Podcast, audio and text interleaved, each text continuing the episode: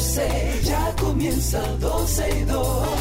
Sergio Carlos, Karina, Larrauri llegan para darnos toda la información de los hechos, toda la diversión del momento. Todo, todo, todo, todo lo que quieres está en 12 y 2.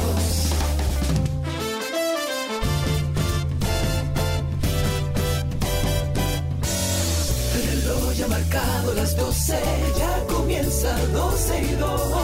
Sergio Carlos y Karina Larrauri llegan para darnos toda la información de los hechos, toda la diversión del momento.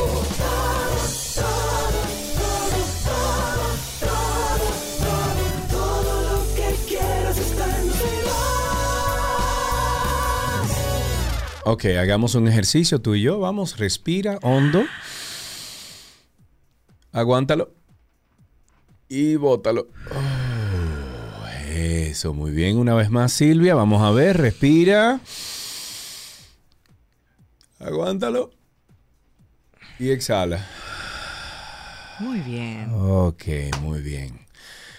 Ok, bienvenidos a 12 y 2. Eh, estamos haciendo ese ejercicio eh, porque nuestra queridísima Silvia Callado, que me va a acompañar en el día de hoy, que Un estará con ustedes hasta las 2.30 de la tarde, decidió, como un buen ciudadano, cualquier ciudadano de una ciudad como la de nosotros, eh, que estaba a unas cuadras de donde tenía que ir, nada, caminar, caminar. Ella se enganchó su bulto con su laptop y sus, ¿verdad? sus cosas, sus, gadgets, que hoy en día son muy común eh, para cada uno de nosotros. Y justo llegando a la emisora, ¿qué pasó, Silvia? Cuéntanos. Exactamente. Cabe destacar que la caminata es de menos de un minuto. O sea, estamos hablando de una cuadra y ya puede imaginarme la gente, pero O ¿cómo? sea, tú vives, tú vives a una cuadra de De la la emisora, emisora. La 91. Exactamente. Entonces, para no lidiar con eh, los temas del parqueo, no estacionarme en algún local que ya me han llamado la atención, por cierto, dije, déjame irme a pie y me voy con la computadora porque es necesaria, porque para venir aquí hay que traer mínimo dos gadgets a, a solicitud de Sergio Carlos, ¿verdad? Bueno, Eh, eh, lo que pasa es que nosotros abri- abrimos una, una videollamada en, en uno de Pero los por lo que sé, es mi derecho andar con mis pertenencias. Exacto, es tu derecho. exacto. Entonces, eh, vengo caminando. Hay una pequeña área detrás del supermercado nacional donde está matas y la pared. Y el motor se metió dentro de la acera, como para dejarme atrapada entre, la, entre Sí. los- las matas y la pared. Y me aló el bulto del hombro. Eh, por suerte y gracias Dios, gracias Dios, yo alé para atrás, no sé cómo no lo tumbé del motor, pero alé para atrás y pude conservar mi bulto y claro, salí corriendo despavorida, gritando eh, a las personas que estaban por ahí cerca y llegué al restaurante que queda cerquita de aquí como para tranquilizarme, pedir auxilio por si el motor se devolvía a buscarme, porque tal vez se, se enfadó de que yo alé para atrás y no me dejé quitar el bulto. Tú te ríes de que yo no me dejé quitar el bulto. N- No, yo me río porque en la Silvia que yo conozco de hace 20 años le hubiese caído a pedrar al Ay, motorista. Dios mío, serio. O sea, le hubiese caído a- de verdad atrás. ¡Mira! eso no se hace. ¡Devuélvete! Y salía, pero no. O sea, no. Silvia Calma. se quedó tranquilita. No, yo me quedé asustadita, déjame decirte. eh, Sí. y, y agradecida de que no me. O sea, lo primero que pensé fue gracias, que porque ahí llevaba el- mi, mi celular, la computadora. Bueno, no estaríamos haciendo esto, es lo primero. Yo estaría ahora en la policía, supongo. Sí, sí, para decir sí. una de las más pequeñas complicaciones. Pero sí me, me preocupa que esta no es una zona mala, que es solo una cuadra. O sea, tú no me, tú me zona dices que mala no, no es una, no es una zona que generalmente se reportan eh, este alta tipo de criminalidad, eventos. es verdad. Exacto, no debe exacto. usar la palabra mala, debe decir una, Sí, una sí, zona sí. con un índice alto de criminalidad. No son las 12 de la noche, son las 12 del mediodía. No estoy andando como, como porque tú te metes como con un barrio de noche, oscurito, tú más o menos, no es que te lo estás buscando, tú deberes estar seguro donde sea. Pero no son circunstancias. Gracias a Dios no me lo llevaron. No les niego que sí me di un susto y que todavía estoy como que un poquito temblorosa, como wow. Pero muy agradecida de que no pasó nada. Aprovecho y digo que, señores, nuestra ciudad tan linda que la están poniendo, estamos cambiando todo lo que tú quieras, pero hasta que no le pongamos un petillo a la criminalidad, no estamos en nada. O sea, Mm, la Así es. delincuencia... Bueno, yo, yo me alegro muchísimo de que no te haya pasado nada, obviamente. Me entristezco de que esto, tú eres una más. O sea, esto pasa. no, yo voy a dejar el días. bulto aquí en, en recepción. Le voy a decir, agárramelo ahí y yo vuelvo en el carro, porque no me atrevo a devolverme caminando ahora. O que alguien también puede ser que el seguridad de abajo te pueda acompañar a, a tu casa Ay, y que es Dios un mío. minuto. Bueno. Pero qué pena. Vamos arriba, señores. Vamos con algunas cosas. Eh, que están en la palestra ahora mismo. Por ejemplo, el caso de David de los Santos, que honestamente se torna mucho más extraño todos los días.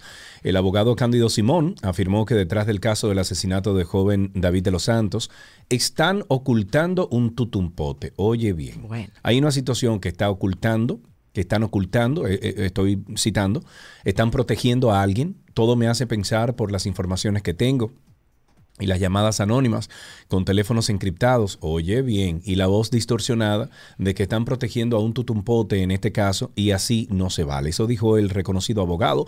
Agregó que quienes estarían detrás del caso no esperaban la participación de él eh, tras ser requerido por un colega de oficio. Además, eh, agregó que la participación, y, estoy citando de nuevo, dice, la participación mía fue inesperada porque se me requirió un abogado para que asistiera a uno de los imputados y parece que les dañó el plan. Eso se refirió. Cándido Simón advirtió, advirtió más bien que se está apresurando el caso para de esta forma silenciar la opinión pública y los reclamos de la sociedad. Agregó y diciendo, lo que se oculta detrás de esto porque la prisa y el apresuramiento para que cuando antes dicte prisión preventiva en el propósito evidente de callar la opinión pública. Según la acusación del Ministerio Público, los responsables de la muerte del joven de 24 años de edad, David de los Santos, son el capitán Domingo Alberto Rodríguez Rodríguez, segundo teniente Germán García de la Cruz, el cabo Alfonso de Sena Hernández y el raso San Manuel González García, o Sari Manuel, como le llaman. De igual modo, los civiles Santiago Mateo Victoriano, Michael Pérez Ramos y Giancarlos Martínez Peña, quienes estaban recluidos en la celda del destacamento policial donde se cometió el hecho. Digo, digo, ¿qué tenía, qué relación tiene David de los Santos con algún tutumpote? Es lo primero. ¿Por qué querían callar a David de los Santos? Eh, hay, hay, preguntas, preguntas, que no, no entiendo. Muchas preguntas. Bueno, pero sí tenemos una respuesta para algo y es que tenemos respuestas sobre los apagones en la parte norte del país. El gerente general de la empresa distribuidora de electricidad del norte, Edenorte, Andrés Cueto Rosario, explicó que los apagones registrados en los últimos días se deben a la poca reserva de energía que tiene instalada la República Dominicana dijo que los cortes eléctricos ocurridos desde la semana pasada se deben a que salieron de servicio por mantenimiento correctivo las plantas Punta Catalina, AES Andrés, Los Minas 5 y 6 y Jaina Turbogas, lo que representa 690 megawatts, equivalente a un 16% de la generación. Cito, la demanda actual de energía eléctrica en el país es de 2.840 megas, pero el sistema eléctrico nacional apenas tiene una capacidad instalada para 5.000 megas, de los cuales la Edenorte es en momentos pico demanda 800 megas, los cuales Puerto Plata demanda 79 megas, sostuvo Cueto Rosario. Asimismo, pidió disculpas a la población puertoplateña de todas las provincias de la región norte y del Cibao debido a las interrupciones energéticas que, han, que se han prolongado por varias horas tras la salida de operación de las plantas generadoras. Reveló que las horas de mayor consumo de energía eléctrica en la República Dominicana son desde las 6 de la tarde a las 12 de la noche y que los generadores son equipos electromecánicos que requieren de mantenimiento constante, ya que surgen averías imprevistas que deben ser corregidas de forma inmediata. Hmm. Y ya que estamos en energía, Silvia, el Colegio Dominicano de Ingenieros, Arquitectos y Agrimensores, el CODIA, denunció que las empresas generadoras de energía les adeudan miles de millones de pesos por incumplimiento con el pago de las tasas que impone la ley en ese sentido. El presidente del gremio, Dolores Núñez, especificó que estas empresas dedicadas a la producción energética renovable y eólica no están realizando el pago que obliga la ley al CODIA, lo que implica una violación e incumplimiento, por lo que le reclamó ponerse al día.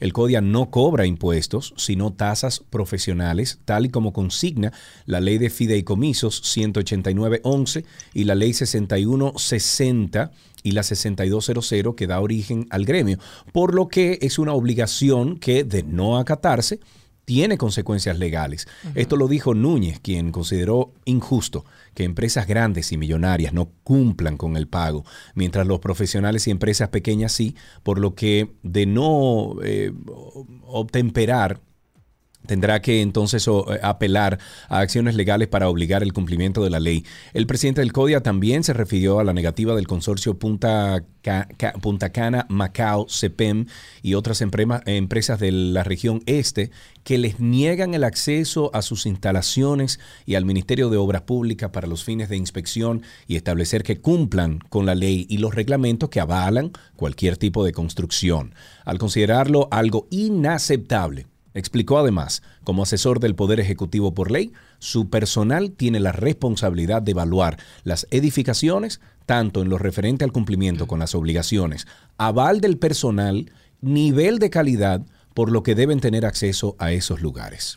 Bueno, y por otra parte, Sergio, la empresa de generación hidroeléctrica dominicana, EGID, dispuso la suspensión provisional de las actividades deportivas y recreativas que se realizan en vehículos acuáticos motorizados en los embalses de las presas bajo su administración, hasta tanto no concluya un protocolo para uso seguro de estos espacios.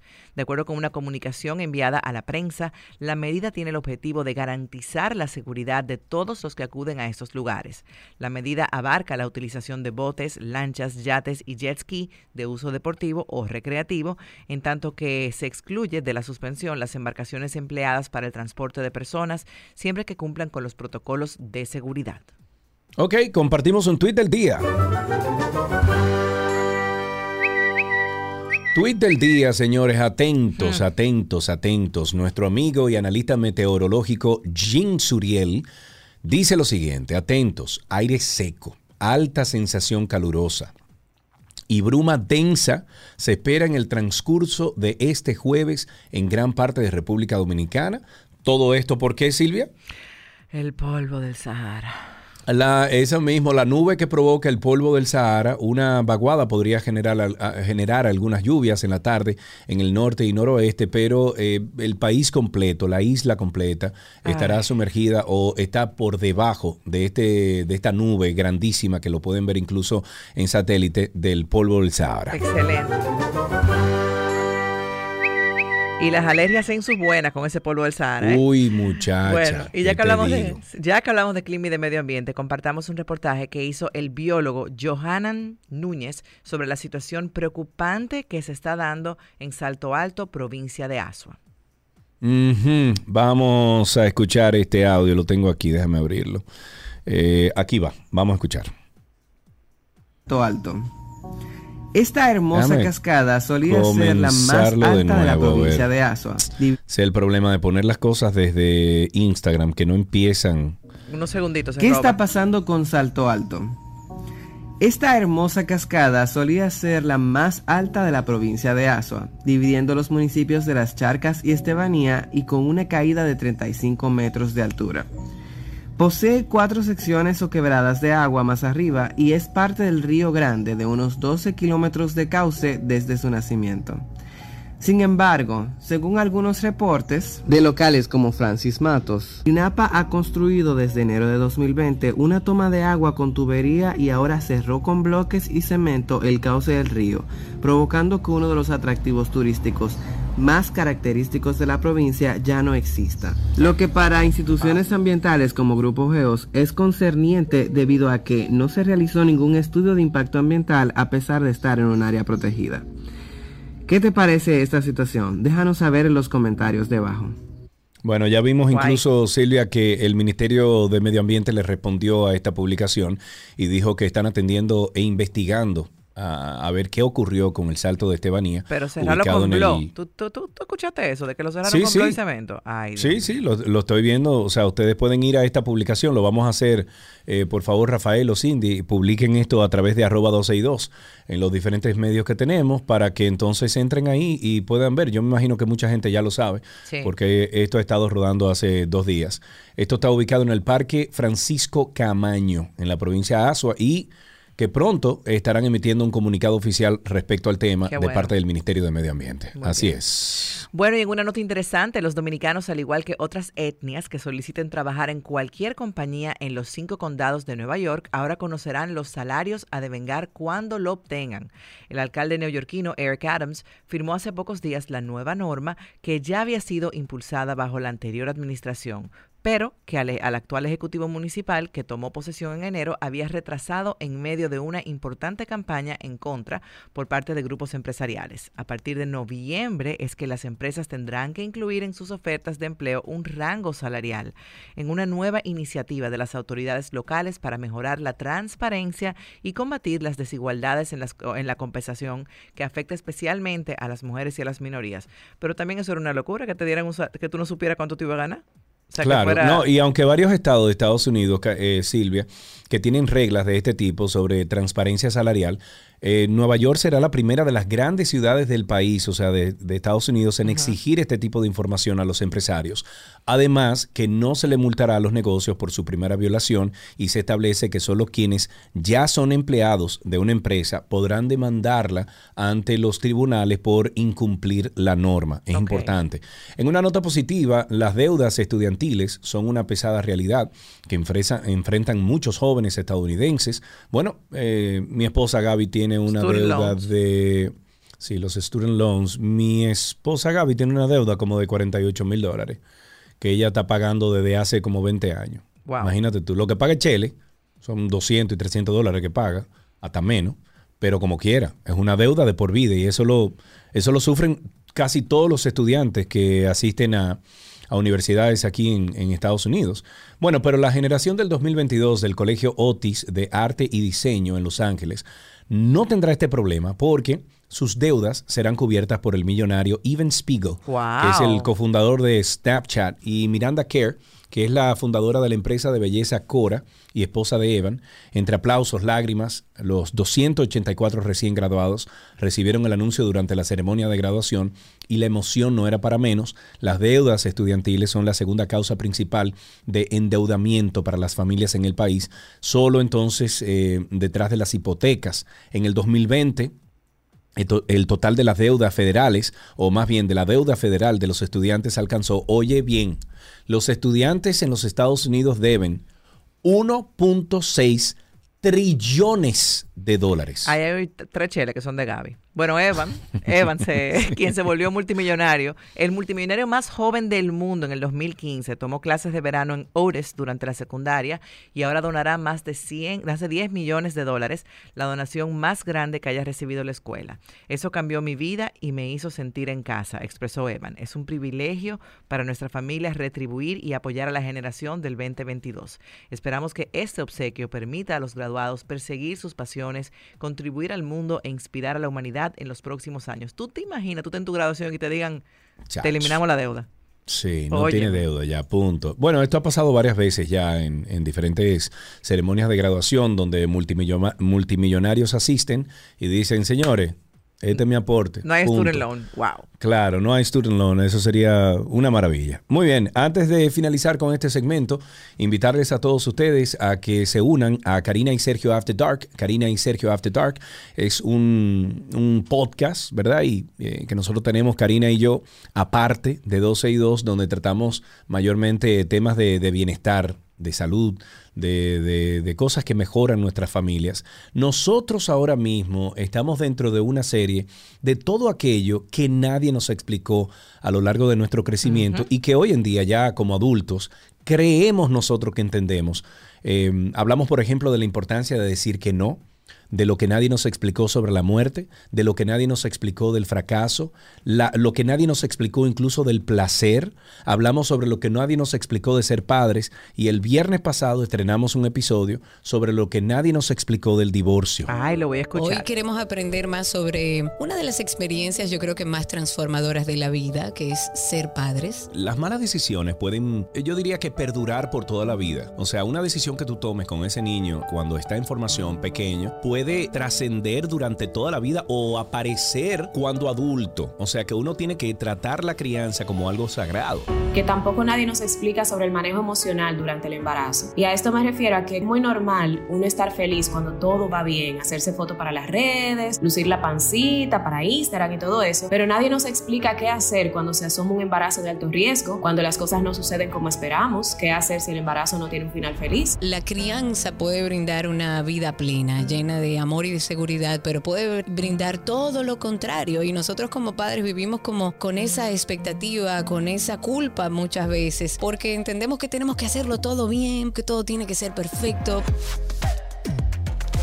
Karina y Sergio, After Dark.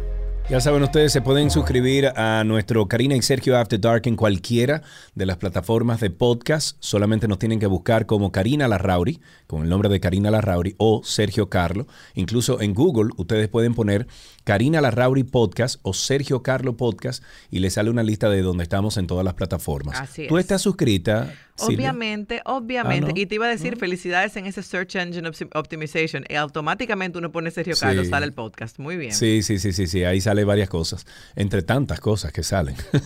Muy bien, así empezamos 12 y 2 en el día de hoy. Muchísimas gracias por la sintonía. Silvia Callado, que casi fue incluso, eh, eh, bueno, casi le quitan la mochila que traía con Ay, ella. hombre. No me lo recuerde. Ya yo no estoy pensando en eso. Le sí. roban. Bueno, está con nosotros hasta las 2.30 de la tarde. No se lo pierda. La receta llega a ustedes gracias a la famosa Lo Más Natural.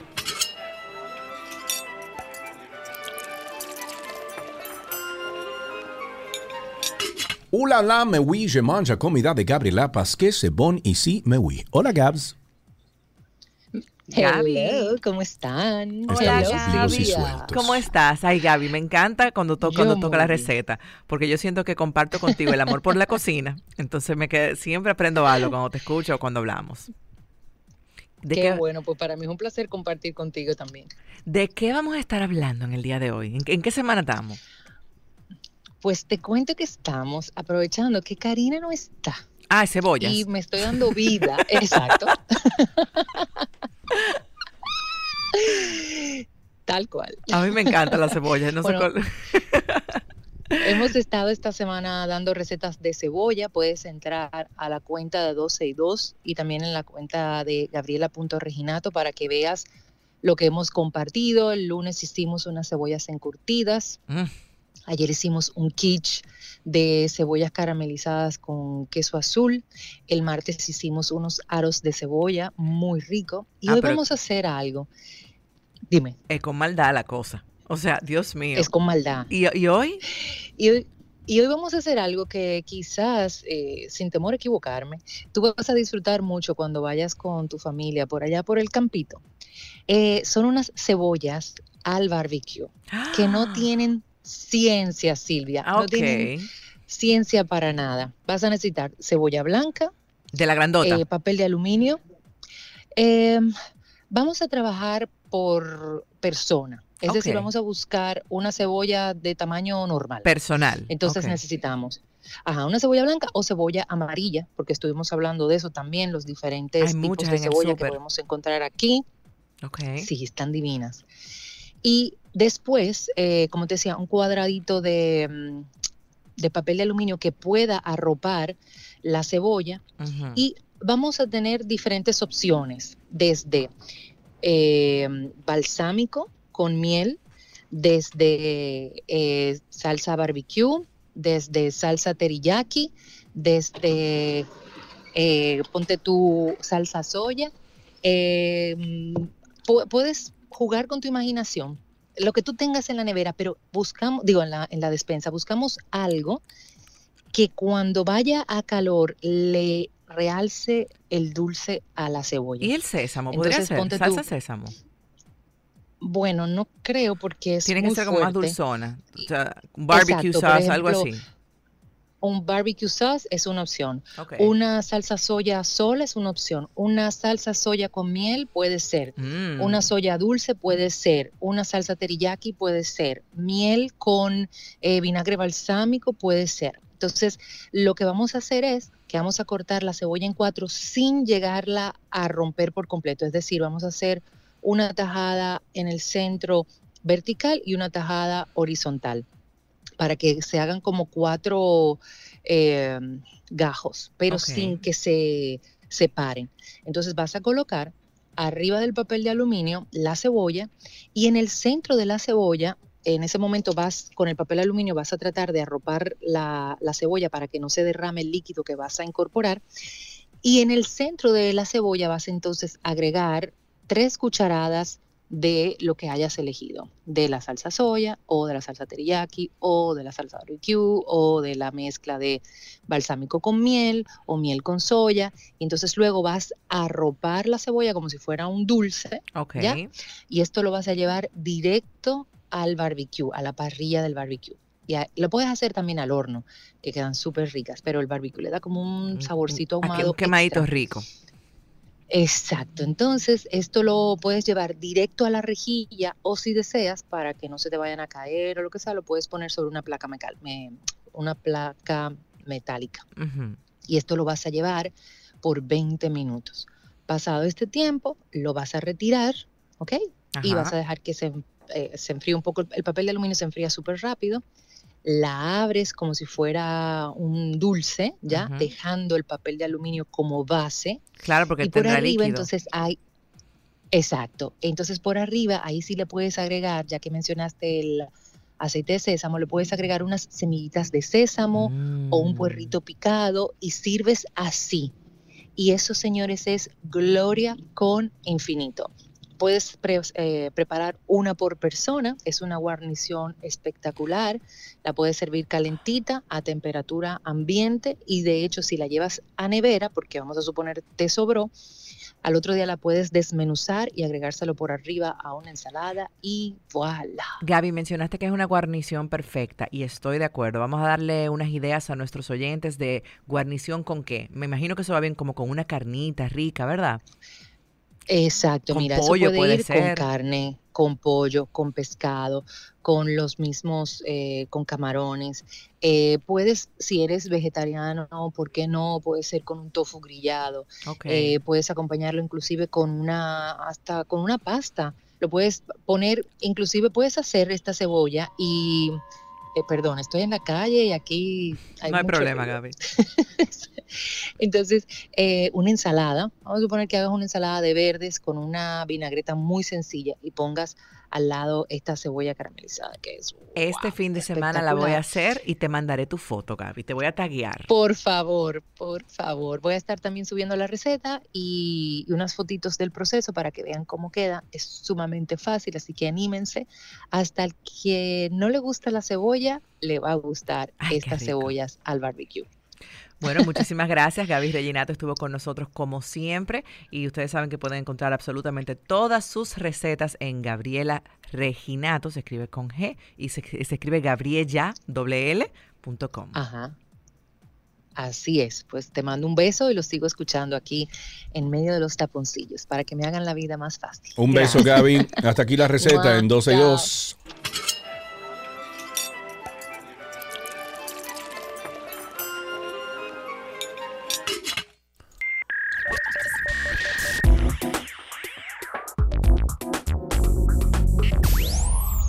Pasamos a lo mejor de la web, señores. Oye esto, Sergio. Elon Musk responde a un ejecutivo de Twitter que dijo que no se lo tomaba en serio porque tiene síndrome de Asperger. ¿Tú estás escuchando eso? La compra de Twitter por parte de Elon Musk, que es el magnate, eh, que el magnate ha paralizado para exigir pruebas del número de cuentas falsas que tiene la red social, ha levantado roncha. Y no solo entre los usuarios, sino también entre los propios trabajadores. Un reportero encubierto que trabajaba para el grupo de extrema derecha Project Veritas grabó a Alex Martínez, socio principal de clientes de Twitter, mientras se burlaba del fundador de Tesla. El momento en que se ha dicho, que se ha hecho viral ya en Twitter, se dio después de que se anunciara que Musk pretendía comprar la red social por 44 mil millones de dólares. Cito lo que dijo esa persona. Tiene Asperger, así que es especial. Tiene necesidades especiales, así que ni siquiera puedo tomarme en serio lo que está diciendo. ¿Tú estás escuchando? criticó el empleado que describió al presidente de SpaceX como un chiflado. Alex Martínez cuestionó además los intentos que estaba realizando Elon Musk para devolver la libertad de expresión a Twitter. El resto de los que hemos los que hemos estado aquí creemos en algo que es bueno para el planeta y no solo para dar a la gente libertad de expresión, criticó. El video llegó rápidamente al empresario que simplemente se limitó a describir al empleado, ejecutivo de Twitter destrozando la libertad de expresión y burlándose de la gente con Asperger. Bueno.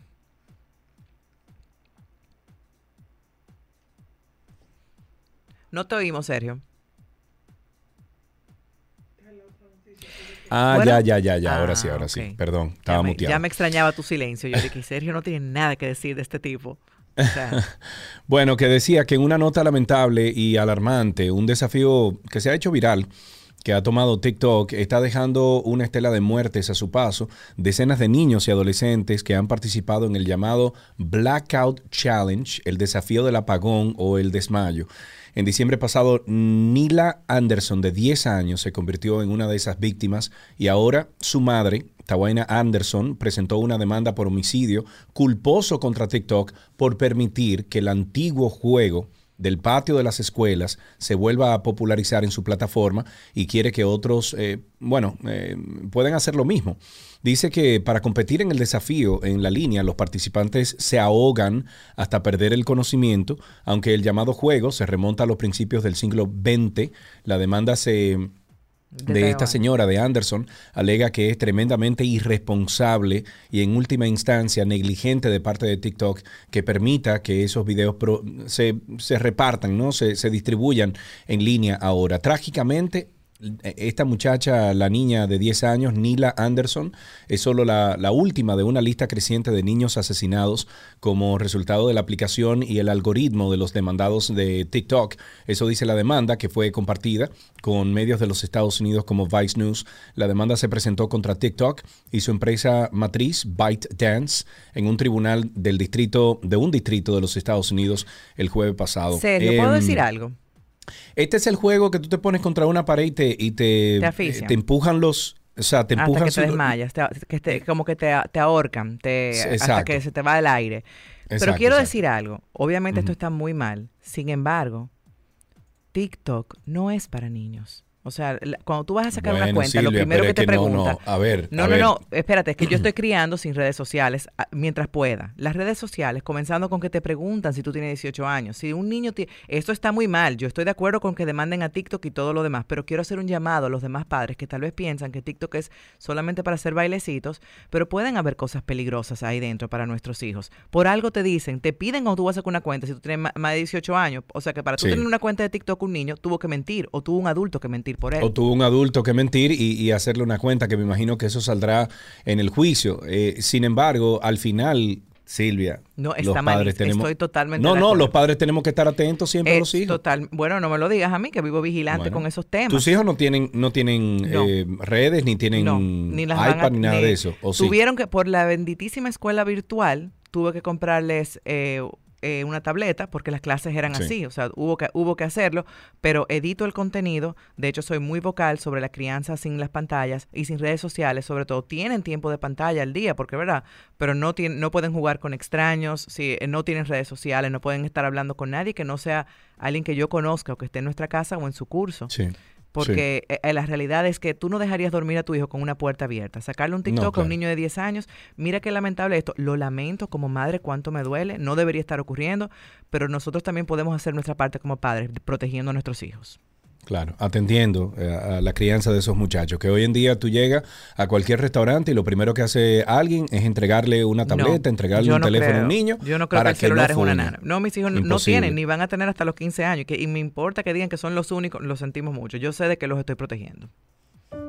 Hoy queremos aprender más sobre una de las experiencias yo creo que más transformadoras de la vida, que es ser padres. Las malas decisiones pueden, yo diría que perdurar por toda la vida. O sea, una decisión que tú tomes con ese niño cuando está en formación pequeño puede trascender durante toda la vida o aparecer cuando adulto. O sea, que uno tiene que tratar la crianza como algo sagrado. que tampoco nadie nos explica sobre el manejo emocional durante el embarazo. Y a esto me refiero a que es muy normal uno estar feliz cuando todo va bien, hacerse fotos para las redes, lucir la pancita para Instagram y todo eso, pero nadie nos explica qué hacer cuando se asoma un embarazo de alto riesgo, cuando las cosas no suceden como esperamos, qué hacer si el embarazo no tiene un final feliz. La crianza puede brindar una vida plena, llena de amor y de seguridad, pero puede brindar todo lo contrario. Y nosotros como padres vivimos como con esa expectativa, con esa culpa muchas veces, porque entendemos que tenemos que hacerlo todo bien, que todo tiene que ser perfecto. Karina y Sergio. After Dark.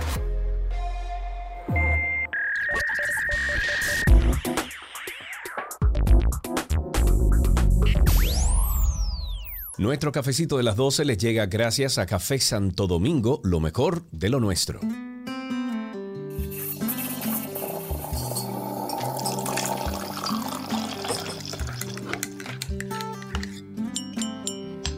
Estamos en nuestro cafecito de las 12 y ustedes saben que los jueves siempre invitamos a alguien que usted conoce, que usted ha visto, que sale en periódico, que, bueno, de la vida pública. Y hoy nos tomamos un cafecito con la comunicadora y hermosa mujer, tanto por dentro como por fuera, Marian Cruz. Hola, Marian Bella, ¿cómo estás? Hola, hola, ¿todo bien? Feliz de compartir con ustedes de cafecito.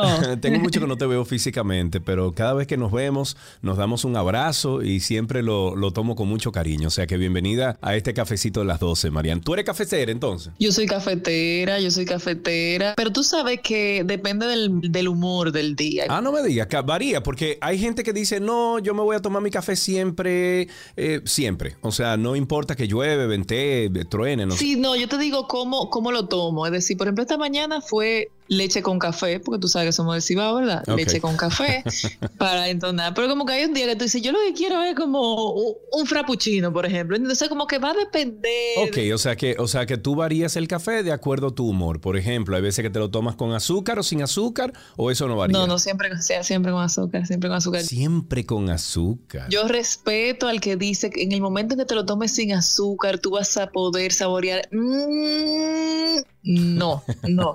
Pero ¿cuántas cucharitas tú le echas, María? No, una está bien, una está bien, capaz que sea dos. ¿Para ti el café es un ritual o es simplemente nada, algo que tú haces a diario porque ya te acostumbraste? Te lo pregunto porque muchas de las personas que hemos entrevistado y, y nuestros amigos oyentes que siempre llaman y nos dan trucos del café, etcétera, dicen, la mayoría dice que es un ritual para ellos. O sea, el hecho de abrir los ojos y percibir ya ese, ese olorcito al café, por ejemplo, etcétera. ¿Para ti es así? Mira, si tú supieras que el café es como un compañero de momento, pero no soy de las personas que, por ejemplo, que dicen, si yo no me tomé hoy el café de que abrí los ojos antes de cepillarme, me duele la cabeza, porque tú sabes que hay casos, ¿verdad? Claro, sí. Yo lo hago parte de mi día y forma parte importante, pero no es como que si, si, si no fue la hora exacta y el no sé qué, perdí mi centro. No, no, no. Y como que también bien acompañado un cafecito, como que una buena charla, siempre bueno. Ok, ¿Y, y quién fue que te introdujo al café? ¿Hay alguien, tu madre, tu padre, alguien de la familia? En mi casa el café con leche o la leche con café. En Salcedo sí es parte de todos los desayunos y todas las cenas. O sea, si eso no está ahí, hay un fallo. Eso, eso tiene que estar. Y de esa modalidad de chiquitica, eh, el pan, tú sabes que tú lo mojabas ahí, pan, pan, ahí para...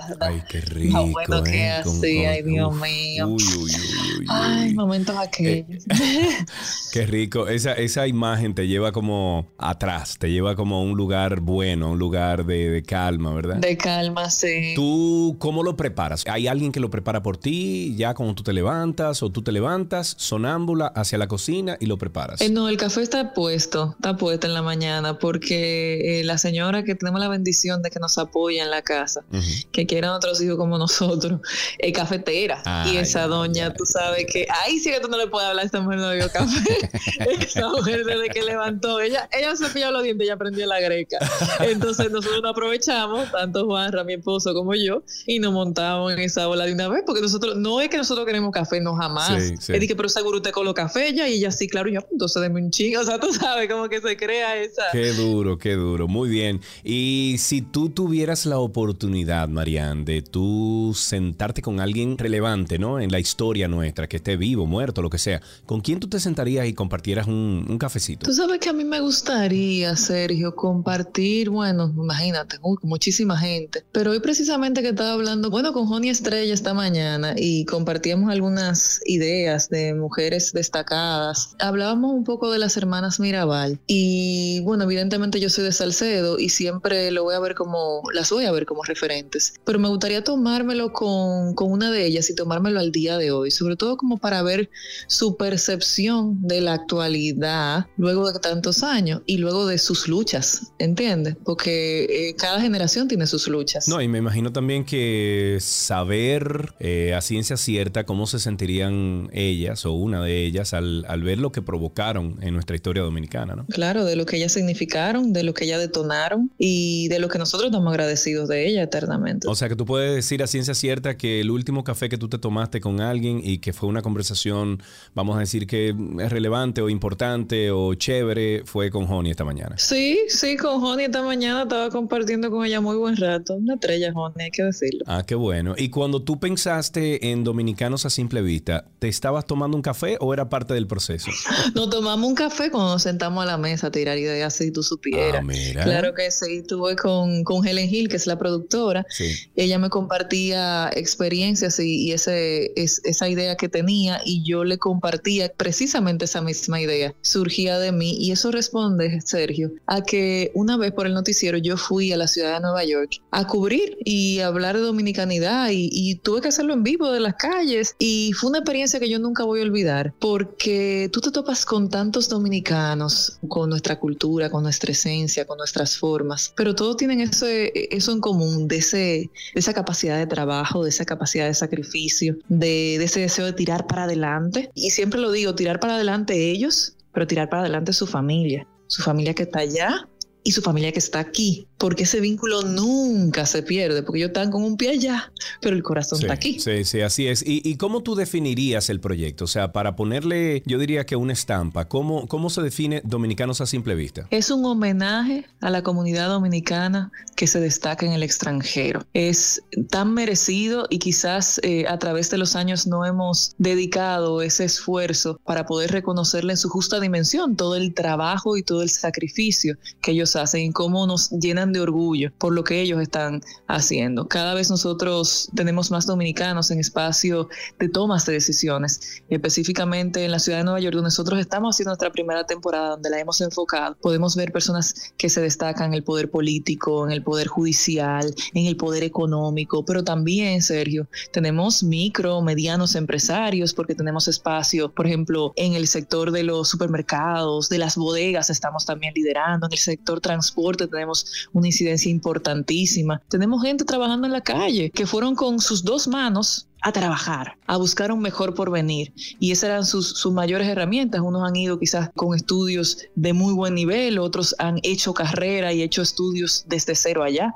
Y tú puedes tener la oportunidad que te da una de las ciudades más cosmopolitas del mundo. Pues claro que tú dices, bueno, ¿será posible? ¿No será posible? Tú tienes la duda. Pero cuando tú tienes la capacidad de trabajo y ese deseo de superación, las oportunidades no solo se dan, sino que se crean. Y ellos las están creando. Háblame un poquito de algunas de esas historias más, o sea, eh, específicamente de algunas de esas historias que van a salir en, en Dominicanos a simple vista, para nosotros saber el tipo de, de personas a la cual tú vas a exponer a, a que nosotros, los que no sabemos de ellos, los conozcamos. En la primera entrega de nuestro estreno, que fue el domingo pasado a las 6 de la tarde por Color Visión, tuvimos, eh, porque es bueno comentarte que cada episodio es un tema diferente, de modo tal que nosotros podamos eh, como hurgar, ¿verdad? En esos diferentes temas. Hicimos primero cómo construimos Washington Heights y hablamos un poco de la historia y de dominicanos que echaron los dientes en Nueva York y, y- han ido tirando para adelante. ¿Qué te podría decir? Te podría decir que me, que me marcó la historia de, de dominicanos que dicen, mira, eh, yo estudié aquí, yo aprendí el idioma porque llegué aquí que no sabía decir ni, ni hola en inglés y yo ahora mismo me destaco, de hecho estoy, por ejemplo, a- hasta jubilado, pero yo me mantengo aquí en Washington Heights porque todos mis conocimientos yo quiero dejarlos en mi comunidad, porque yo quiero que mi comunidad crezca y yo crezca con ellos. La semana próxima, o sea, este domingo, nosotros tenemos el Sazón Dominicano Inunda eh, Manhattan, Inunda la ciudad de Nueva York. Déjame decirte una cosa, yo estuve allá hace unas cuantas semanas en Nueva York y los restaurantes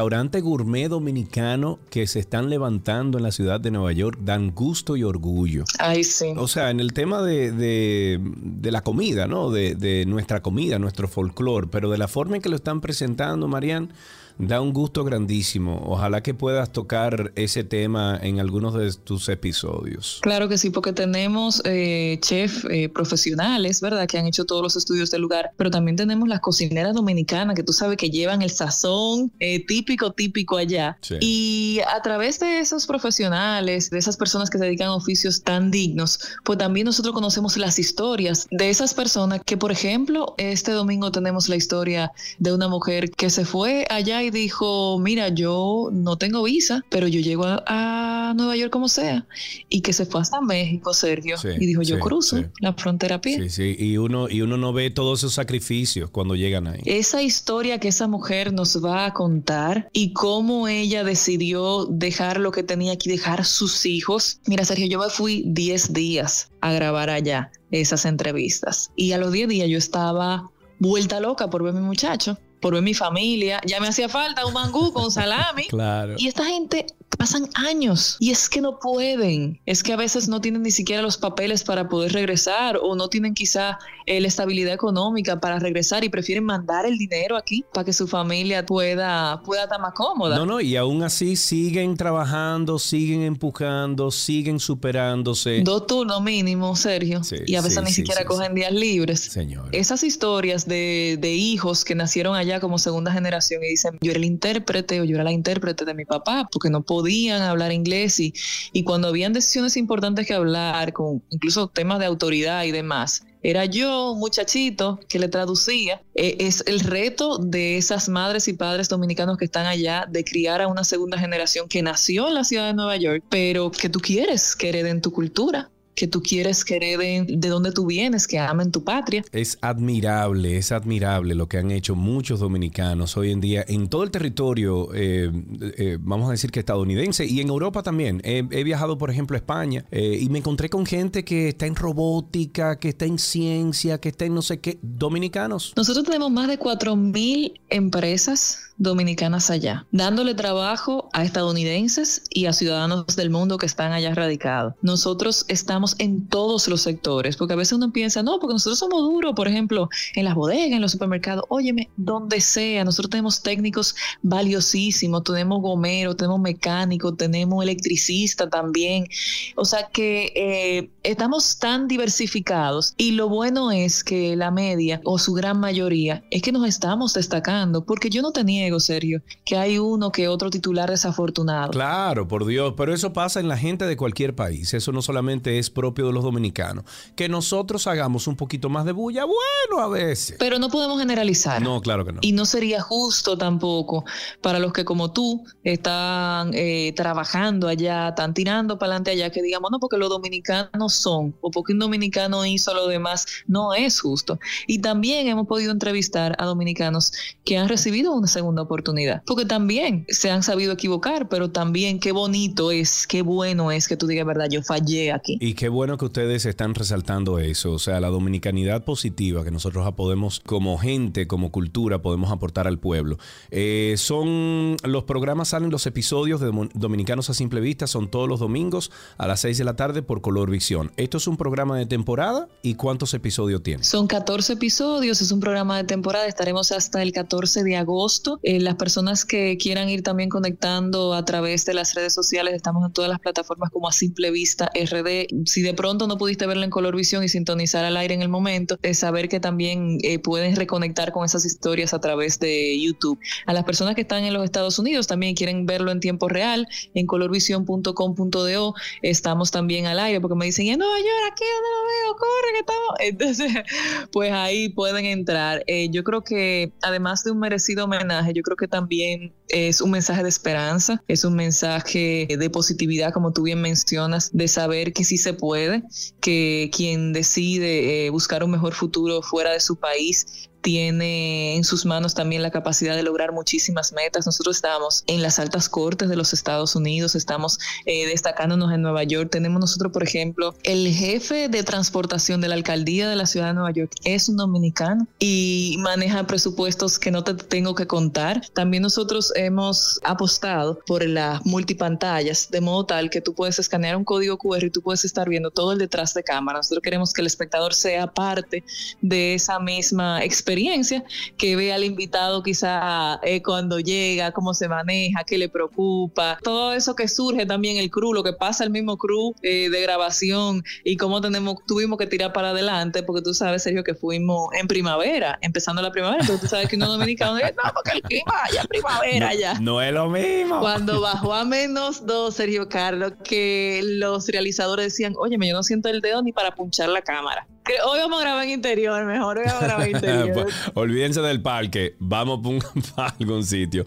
Marian, qué bueno está el proyecto, felicidades. Estaré viendo vía YouTube, como soy de los que no estoy localmente allá en, en RD o vía eh, Color Visión. Ahí estaré atento y a ustedes amigos, ya saben que Dominicanos a Simple Vista están todos los domingos a las 6 de la tarde hasta agosto. Es un programa de temporada, no se lo pierda y por supuesto comparte el contenido cuando usted lo vea, por ejemplo, en redes sociales, etcétera, para que otros se puedan enterar de que Marian Cruz está envuelta en este, en este proyecto tan hermoso. Marian, gracias por este cafecito, amor. Un beso. Gracias a ti. Hasta aquí este cafecito de las 12 en 12 y 2.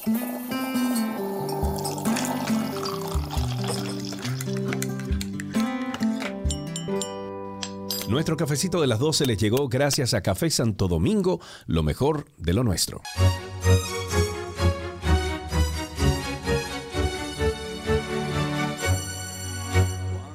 Yo te vi por primera vez, fue un rayo de luz que me iluminó. Esos ojos bellos que parecen perlas, la boca sensual y ya parece un maniquí. Cuando me acerqué. Qué ricura, señores. Eso que ustedes escuchan ahí es del cantautor y arreglista musical Luis Gilberto. Ah, ¿Te gusta, Silvia? Está bueno. Óyeme, eso está, te, da como esa onda de tango, como bohemia, como que para bailar Pero con pegadito. bachata, sí, pero con una con- bachatica. ¿Tú te imaginas tú y Pedro bailando allá arriba en Jarabacoa? Ay, qué rico. Digo, Así Pedro no baila, velas. pero bueno. Pedro baila muy bien, habla por ti. Pedro no Hable baila. por usted. Oye, oye, qué rico. Señores, eh, tenemos en la línea al cantautor y arreglista musical Luis Gilberto. Lo pueden buscar en redes sociales como Luis Gilberto RD, que relanza su carrera como artista solista y lo hace con su primer EP titulado Amor Online, un disco de bachatas con un corte clásico, moderno, así como dice Silvia, como eh, ahí tiene como un tango mezclado. Vamos a preguntarle a él. Luis Gilberto, buenas tardes, Chulísimo. bienvenido, ¿cómo estás? Hola. Hola, buenas tardes, encantado, caramba, de estar aquí en su espacio. Qué bueno tenerte, Luis Gilberto. Y desde ahora te digo, no había escuchado esta canción Leonora, pero está loco. Qué lindo, qué lindo, qué lindo. qué Gracias, lindo. gracias. Háblanos un poquito de, parisien. háblanos un poquito sí, de sí. este, de este LP, o, o E- EP más bien, eh, que se llama Amor bueno. Online. ¿Cuánto tiempo tienes? eh, Correcto. ah, qué sé yo, eh, vamos a decir que acariciando este proyecto. Bueno, sí, vengo con este proyecto de cinco temas, un EP, eh, Amor Online, un tema moderno. eh, te explico más adelante sobre eso. Sí. Pero ese es el corte de esos violines. Eh, yo quise aquí mezclar Sergio Carlos y Silvia, Silvia. Callado. Quise, ajá, quise mezclar aquí como el, el colmado, pero también con los yates de, y- o el Teatro Nacional con 16 violines. Literal, ocho, 10 violas. literalmente. Eso es colmado con violines, violas y sintetizadores análogos. Esa es la cosa, porque yo quiero, yo soy de los que digo que si tú vas a hacer blues, tiene que ser el blues con grajo, con dolor. Sea, no puedes maquillarlo mucho porque entonces se pierde como que la esencia. Ese amarguito. Entonces ese, sí, ese amargo. Entonces yo traté de hacer, en mi ecuación aquí, traté de hacer algo como que, no es que yo estoy inventando la rueda, porque ya Eladio Romero Santos, el papá de la bachata, don Luis Segura, que he trabajado con él y puedo decir que soy de su escuela porque he grabado con él y eh, las producciones de mi mamá he estado presente. Eh, yo soy hijo de la cantante Vikiana, la Maidita, que es del pueblo Wow. también. claro. Entonces, eh, siguiéndole los pasos a mi papá también, don Luis Martínez Diloné, que tocaba en, en el desfile del millón de Trujillo, que era bombardino, solista. Y nada, aquí vamos, esa es la idea de traer un tema moderno y tener eh, un espacio donde tú puedas, por ejemplo, cuando tú escuchas a Santana, Carlos Santana, tú oyes medio segundo, Sergio Carlos, Sí. y ya tú sabes que es Santana. Sí, Ajá. que Santana, claro. De una vez. entonces, ese, ese es de una vez, ¿verdad? Entonces, ese top of mind ahí de tener ese pedacito y, y tener ese espacio reservado para ti, eso fue lo que yo traté de hacer y yo espero que ojalá sea así. Que así con sea. este primer sencillo, Leonora. Eh, tenemos entendido que narras eh, que recurrió, eh, recurrió a historias del día a día, acompañándose de Sí. violines, como dice, violas, sintetizadores, muchísimas cosas, Sí, y, de una sección rítmica de batacha. ¿Cómo, cómo- a ver, ¿cómo, ¿cómo tú tratas los temas en individual? Porque me imagino que tú tienes una visión general de lo que podría ser tu EP, sin embargo, cada tema tiene que contar una historia dentro de ese contexto o esa sombrilla. ¿Cómo, cómo tú buscaste los temas? Excelente pregunta. Bueno, eh, inspirándome, tú sabes, como en un tema, quiero hacer historias. Yo trato de hacer cada barra de música, la, la música va corriendo, pero te voy narrando chin a chin. Por ejemplo, Leonora eh, empieza desde cero. Cuando yo te vi por primera vez, wow, empezó la película. Incluso le puse como un intro, como Se bien abre el telón. Como- Vamos, vamos a escucharlo, espérate, espérate. Vamos, Exactamente. vamos a escucharlo un ching, vamos, vamos, espérate. Que esta parte no la pusimos ahorita cuando, cuando empezamos la canción, pero es una parte como de violín. Cuando yo te vi ¡Tráigame el robo! primera vez, Killing, killing. fue un rayo de luz. ¡Uepa! Y esta magia, rayo de luz. Ok, decías entonces, háblame un poquito de Entonces, Leonora. ahí empiezo eh, a relatar, a ponerte en la historia. No te puedo decir todo porque todo va pasando. Pero si tú oyes hasta el final, oye, pasa de que el tipo se enamora, se frisa, la ve en un mall, vuelve de nuevo al otro día porque él se quedó frisado, porque no, no- pero ella es la que le toma la mano y, y al fin y al cabo entonces tienen hijos, se casan, Oh. bebé, pero ahora yo soy su rehén, entonces como que Señores, pero tuvieron eh, hijos, tata- há- háblate de los tataranietos, habla. Cristo. Bueno, y para aquellos, pues ya tú mencionaste que, que eres hijo de, de Luis Martínez Diloné y de la artista popular dominicana Vickiana. ¿Cómo fue criarse en un ambiente como ese? a base de notas musicales y música. ¡Qué rico! Me Pero eso está muy que sí. bien. Eso-. Sí, ah, sí, no, yo admiro y aprecio mucho a mis padres. Eh, los respeto demasiado para mí. Por eso que he durado tanto como tratar de lanzar mi proyecto personal. Aunque yo tengo una historia también con Silvia Callado. Ella no se Avec recuerda, pero Santo Cerro. Ajá. Conmigo. Santo Cuéntame. Cerro. Santo Cero, yo fui con Desde el Cerro. Medio. Hace mucho. Ese yo, yo, pero la banda Santo Cerro de funk y de rock, yo era el cantante. Ah, yo no sé, Entonces yo tengo por ahí un comercial, un, un- cuando diciendo los top 20, algo así. Sí, claro, algo en la así, top X102. 10 de la semana, Sí. de la X. Las 30 Y favoritas de la el semana. Número uno, Santo Cerro. Sí. o sea que tú me traes muy buena suerte, Silvia. A mí me encanta, siempre te he admirado mucho tu voz y me encanta tu onda. Y caramba. Entonces. Te estoy enviando toda esa suerte ahora, sí, mira. Te estoy enviando toda esa Ay, buena vibra. Qué, qué rico, no, no, me encanta, de verdad, que admiro tu trabajo, su trabajo, Sergio Carlos también. Gracias, Karina gracias. Larrauri, aunque está de vacaciones. Pero Merecida, porque eh, Sergio todos los días, imagínate. Mira, tengo entendido además Pero que eres yo profesor. encantado de estar en su espacio. Claro. Dígame si. Tengo profesor, entendido, sí, profesor. eh, tengo, Como el de la casa de Sí, papel. sí. Cuéntanos un poco de esa faceta. me, sí, me encanta, tengo pasión por enseñar. Ay, me encanta, mucha paciencia, mucha, mucha, mucha paciencia. Tengo como ya como algunos 500 estudiantes entre niños, adultos, personas necesitadas, todo, todo nivel. Entonces, yo aprendo mucho de, la, de ellos, yo les enseño lo que puedo. He ido a, gracias a Dios, fui a, me gradué de Berklee College of Music en Contemporary Writing and Production. Eh, fui a Sound eh, SI, eh, Sound Engineering, hice Sound Engineering. Fui también a UNIBE, Comunicación Publicitaria. Ah, no, pues tú has Entonces- paseado por toda la universidad, Bueno, sí. entonces. Bien estudiado sí está. Bueno, eh, me encanta eso, esa es mi terapia, a mí me encanta, eh, tan humildemente, me encanta estudiar, me encanta coger un libro y tratar de aprender. Y, y así yo batallo los problemas de la vida, de todo, todos tenemos problemas, todos tenemos. Entonces yo cojo, no, espérate, que me toca mi pastilla, mi pastilla es ponerme a leer o aprenderme algo. Claro, no, y debe ser así. Me imagino que es incluso hasta terapia para ti, ¿no?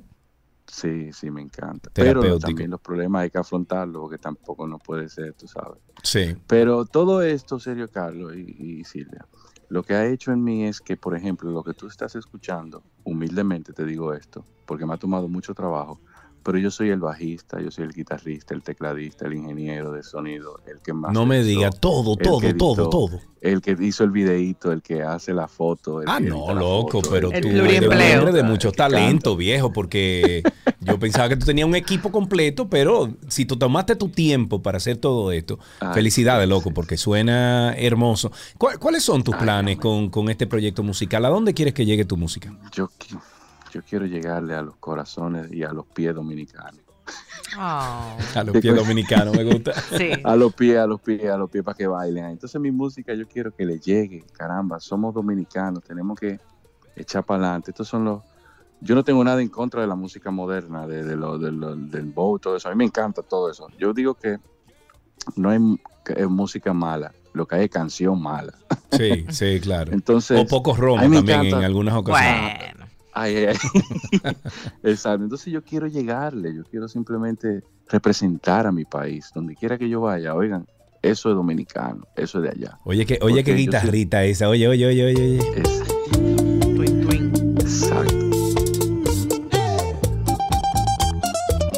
Entonces, Diablo, Dios mío. Dime. yo soy rockero. Yo soy Además, rockero de nacimiento. eh. Sí, Sí, porque Santo Cerro era por yo esa soy onda. rockero. Sí. Sí, rock, funk. Entonces, yo dije, pero ven acá. Yo incluso estando en Berkeley, eh, que allá me hacía falta, porque uno se la, yo me la, mi historia personal. Sí. En RD oyendo mucho música de fuera, Black Sabbath, Pink Floyd, Led Zeppelin, you name it, toda esa gente, Sí. todo lo de afuera, todo lo de afuera. Y caíste en Bueno, bachata rockero. entonces. Y entonces cuando llego allá en RD, a, a- a Boston, que no oigo el chiriqui chiriqui y me empieza a hacer falta. Y yo, Claro. oye, qué cosa. Tú sabes que óyeme, una, una- vez en mi tú- vida que tú sabes que una historia así le pasó también a Alex Ferreira, que él, él lo que escuchaba era eh, música de, ¿cómo se llama esto? Ay, Dios mío, esta banda de rock. Bueno, música en inglés. Británica, Oasis. Oasis. Oasis. Sí, Oasis, uh, loco con Oasis. yo bueno, él era loco como Oasis y todo lo que él estaba componiendo cuando empezó su carrera, bueno, antes de incluso Sí. eh, ser pública, porque somos Sí. primos y yo escuchaba todo eso cuando iba a su casa, eh, y él me ponía, él siendo un chamaquito, yo tenía 10 años, 12 años más que él, y me decía, mira esto, primo, Ujú. ponme esto, primo. ponme". Y yo decía, tú sabes que tú nunca vas a tocar, nunca en tu vida vas a tocar una bachata. Y me dice, no, no, yo, yo le meto que sí o qué. Y efectivamente, uno de sus grandes discos ha sido todo bachata. O sea que imagínense, ustedes van por la misma línea. Gilberto, ha sido un Qué placer tenerte con nosotros, Luis Gilberto. Eh, nosotros Gracias. desde ahora invitamos a todo el mundo a buscar eh, Amor Online y este primer sencillo, Leonora, que me imagino que ya está en Spotify y todo eso, ¿verdad? Sí, sí, sí. Eh, no, eh, em, Alex Ferreira, nosotros estudiamos en Unive. Ah, no me Yo digas. llegué a tocar con él, sí, yo llegué a tocar con él. Yo hice mi primera bachata con a, a mi mamá a los 17 años. Oye, eso.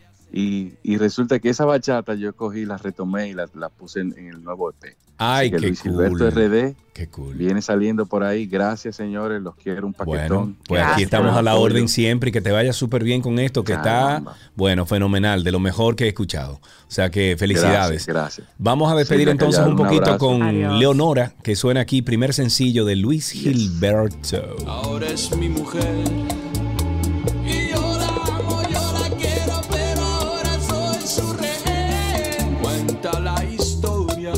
Se conocieron, que tuvieron hijos y hasta tataranietos.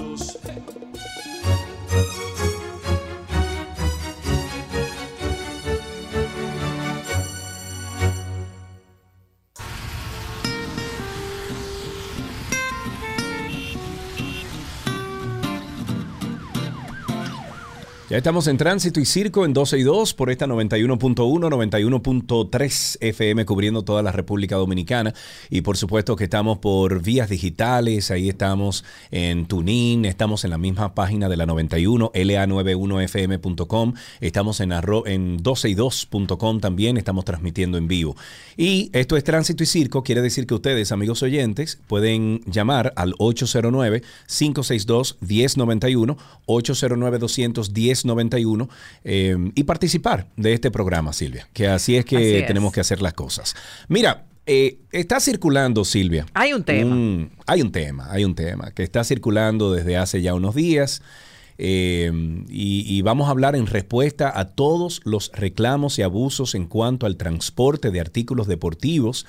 El Intrant responde hoy a los surfistas del país con algo que los dejó confundidos y yo diría que dejando espacio para que cualquier agente de la DGCED lo pueda fiscalizar. Y es que están buscando precisamente fiscalizar el traslado de las tablas de surf.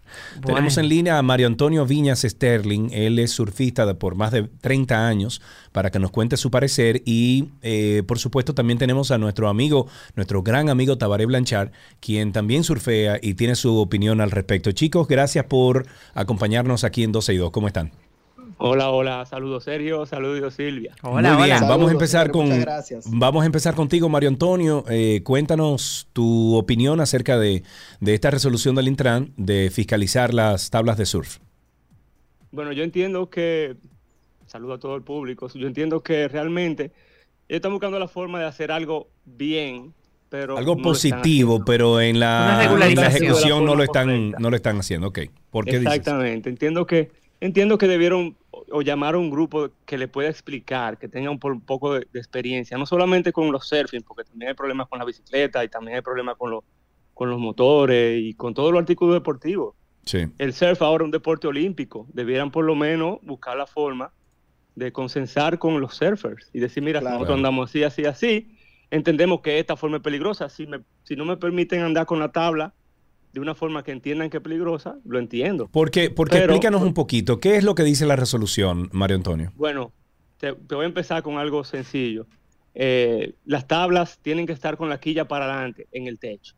Ok. Eso, eh, en, aero- en aerodinámica, eso es, Nulo. yo voy a gastar gasolina. Sí, claro. Eh, nosotros lo usábamos así antes. Aprendimos de los brasileños que no se debe poner con la punta para adelante porque se amarran bien, no se van a ir. Claro, Inclusive, hacia abajo vez- y que la cola es la que quede hacia arriba para ayudar la aerodinámica del vehículo, ¿correcto? No, y, y una, una vez me, me- me pararon y me dijeron, ah, pero se puede salir. Yo le dije, mira, te doy 5 mil pesos y la jala y la, Sí. y la puedes sacar. Sí. Y él dijo, no, no, está bien. se dio cuenta que Claro. ese es uno de los, de los temas. Es decir, hay otro que tú no puedes andar con la tabla adentro, si hay vehículos que vienen expres- expresamente Sí, para meter la tabla adentro, que son los station wagons y los mismos, los mismos jeeps, claro. que tú tiras del asiento y las, las tablas van detrás. Si hay cualquier accidente, no hay forma de que esa tabla llegue donde tú estés. Claro. Ok. Que, que al final es, eh, ellos lo que quieren es eh, regular el uso o, o cuidar al usuario a que no se pueda producir un accidente o que no puedan maltratar a otra persona, pero la ejecución no está Exacto. bien. Tabaré, en tu Pero- caso, leíste... Pero, pero, pero, sí, pero la verdad, la verdad es que el que surfea sabe cómo transportar el, el, el, el artefacto. sí, Taba, ¿Cómo pero tú sabes que no todo el mundo sabe, no todo el mundo... Pero espérate, salva, La eh, eh, Taba. viene de parte de la autoridad que no sabe cómo, cómo, cómo se utiliza el, el, el, el- el Y instrumento. te Pero doy... fíjate qué sucede. Sí, a ver. Fíjate qué sucede. Hay varias formas de poner la tabla. Se puede poner con la quilla para atrás, se puede poner con la quilla para adelante. Lo importante es cómo esté amarrada y dónde está amarrada la, la- la tabla, porque ella tiene un funcionamiento eh, acuadinámico, pero también aerodinámico. Entonces, eh, hay, hay varias formas de utilizar la tabla. Eh, eso no tiene por qué ser una limitante legal. Eh, mi punto viene en, en dos, en dos formas. Lo primero que yo recibo por WhatsApp, el recorte del periódico. Lo publican en el periódico, pero lo que publican en el periódico es diciendo que hay una resolución con relación a las tablas de surf. No dicen cuál es la resolución. Dicen que se entren a la página de intran.gov.do. Yo entré a la página de Intran y la busqué por todas partes. Serio, yo te mandaste el video. Sí. Porque yo, yo decía, pero ¿a dónde se busca? Pongo el número de resolución 001-2022. No aparece. Resolución, eh, qué sé yo qué. No aparece, no aparece ni, ni en las noticias de ellos, no aparece en ningún lado. Entonces, ¿a dónde uno la busca? Me llega por WhatsApp, que esa es la única forma. La, la resolución, me la envían, la carta que están de la resolución. Entonces, ese es el primer, el primer punto. ¿Dónde se encuentra? ¿Qué es? Ahora, tiene un punto la resolución que es ridículo, que dice en el párrafo 2 que las tablas no pueden exceder el tamaño del vehículo. Prácticamente todas las tablas exceden, Exceden. el tamaño del vehículo, Claro. a menos que tú tengas una station wagon o que tú tengas una camioneta pick-up o que tú tengas una jeepeta eh, Sí, de sí. las que son... Extra eh, No, perdón, es del Station techo que dice, estaba. Es Es del techo, o sea, no puede Que no sobre, puede exceder. sobrepasar Sí, el peor. techo. Sí. Pe- pe- pe- o sea, todas las tablas Todas las tablas, prácticamente todas las tablas exceden el tamaño y está en el diseño del vehículo. Tú vas, eh, tú me estás diciendo que una Suzuki Jimny no puede montar su vehículo cuando viene el diseño así. Que yo que tengo una Land Rover 90 no puedo andar entonces con mi tabla en el techo, amarrada correctamente como debe de ser. Entonces eso da paso. ¿Tú sabes qué?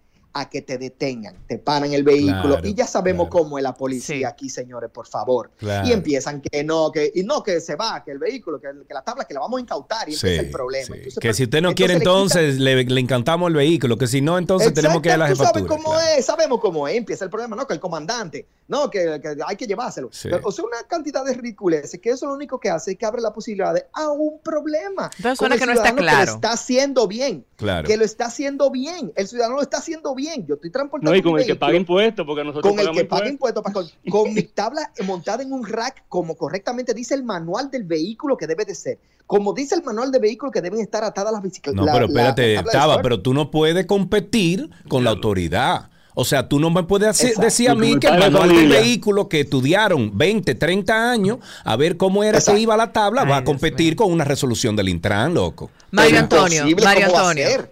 Mario Antonio, si fueras tú, si fueran ustedes que, que hicieran la legislación, ¿cómo debería ser?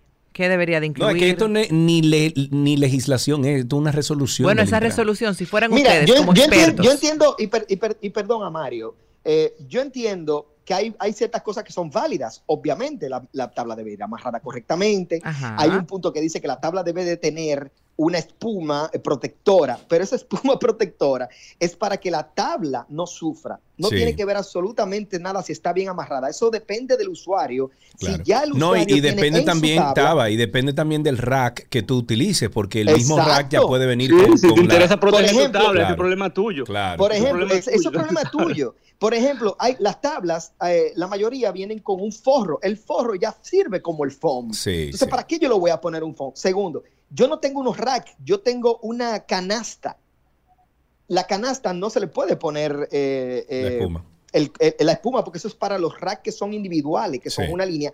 Y eso es opción del usuario si quiere o no.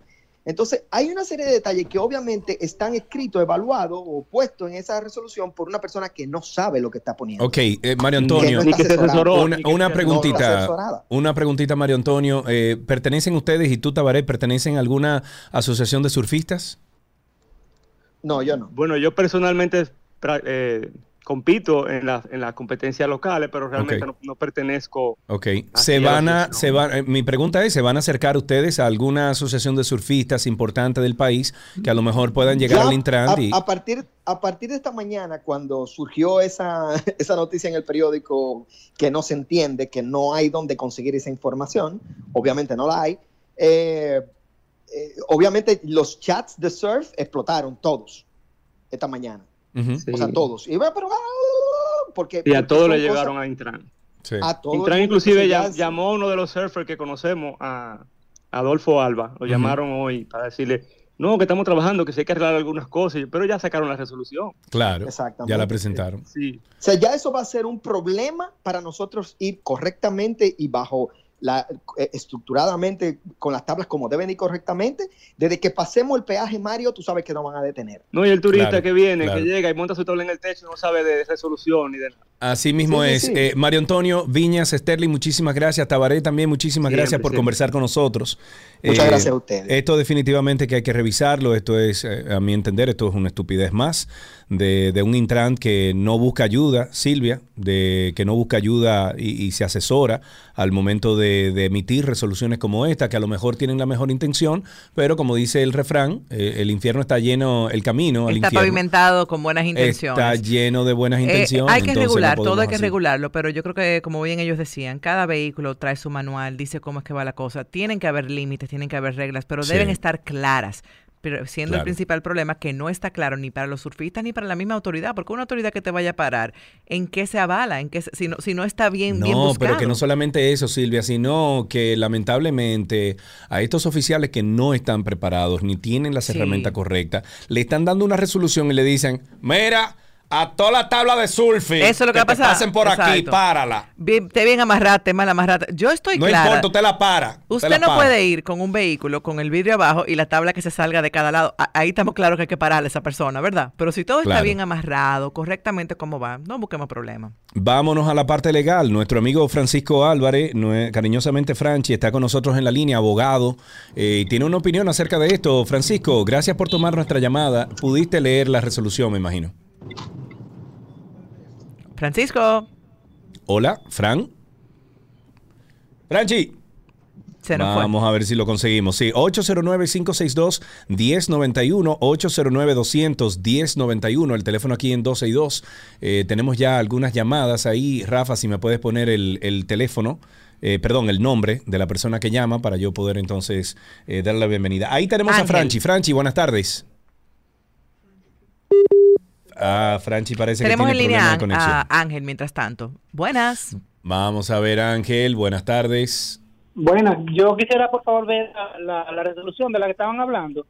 Sí. A ver si por, casual- si por casualidad aparece ahí una de esas guaguas que llevan una nevera amarrada atrás y una bicicleta, un chico, una vaca. Ay, ay, ay, ay. ay.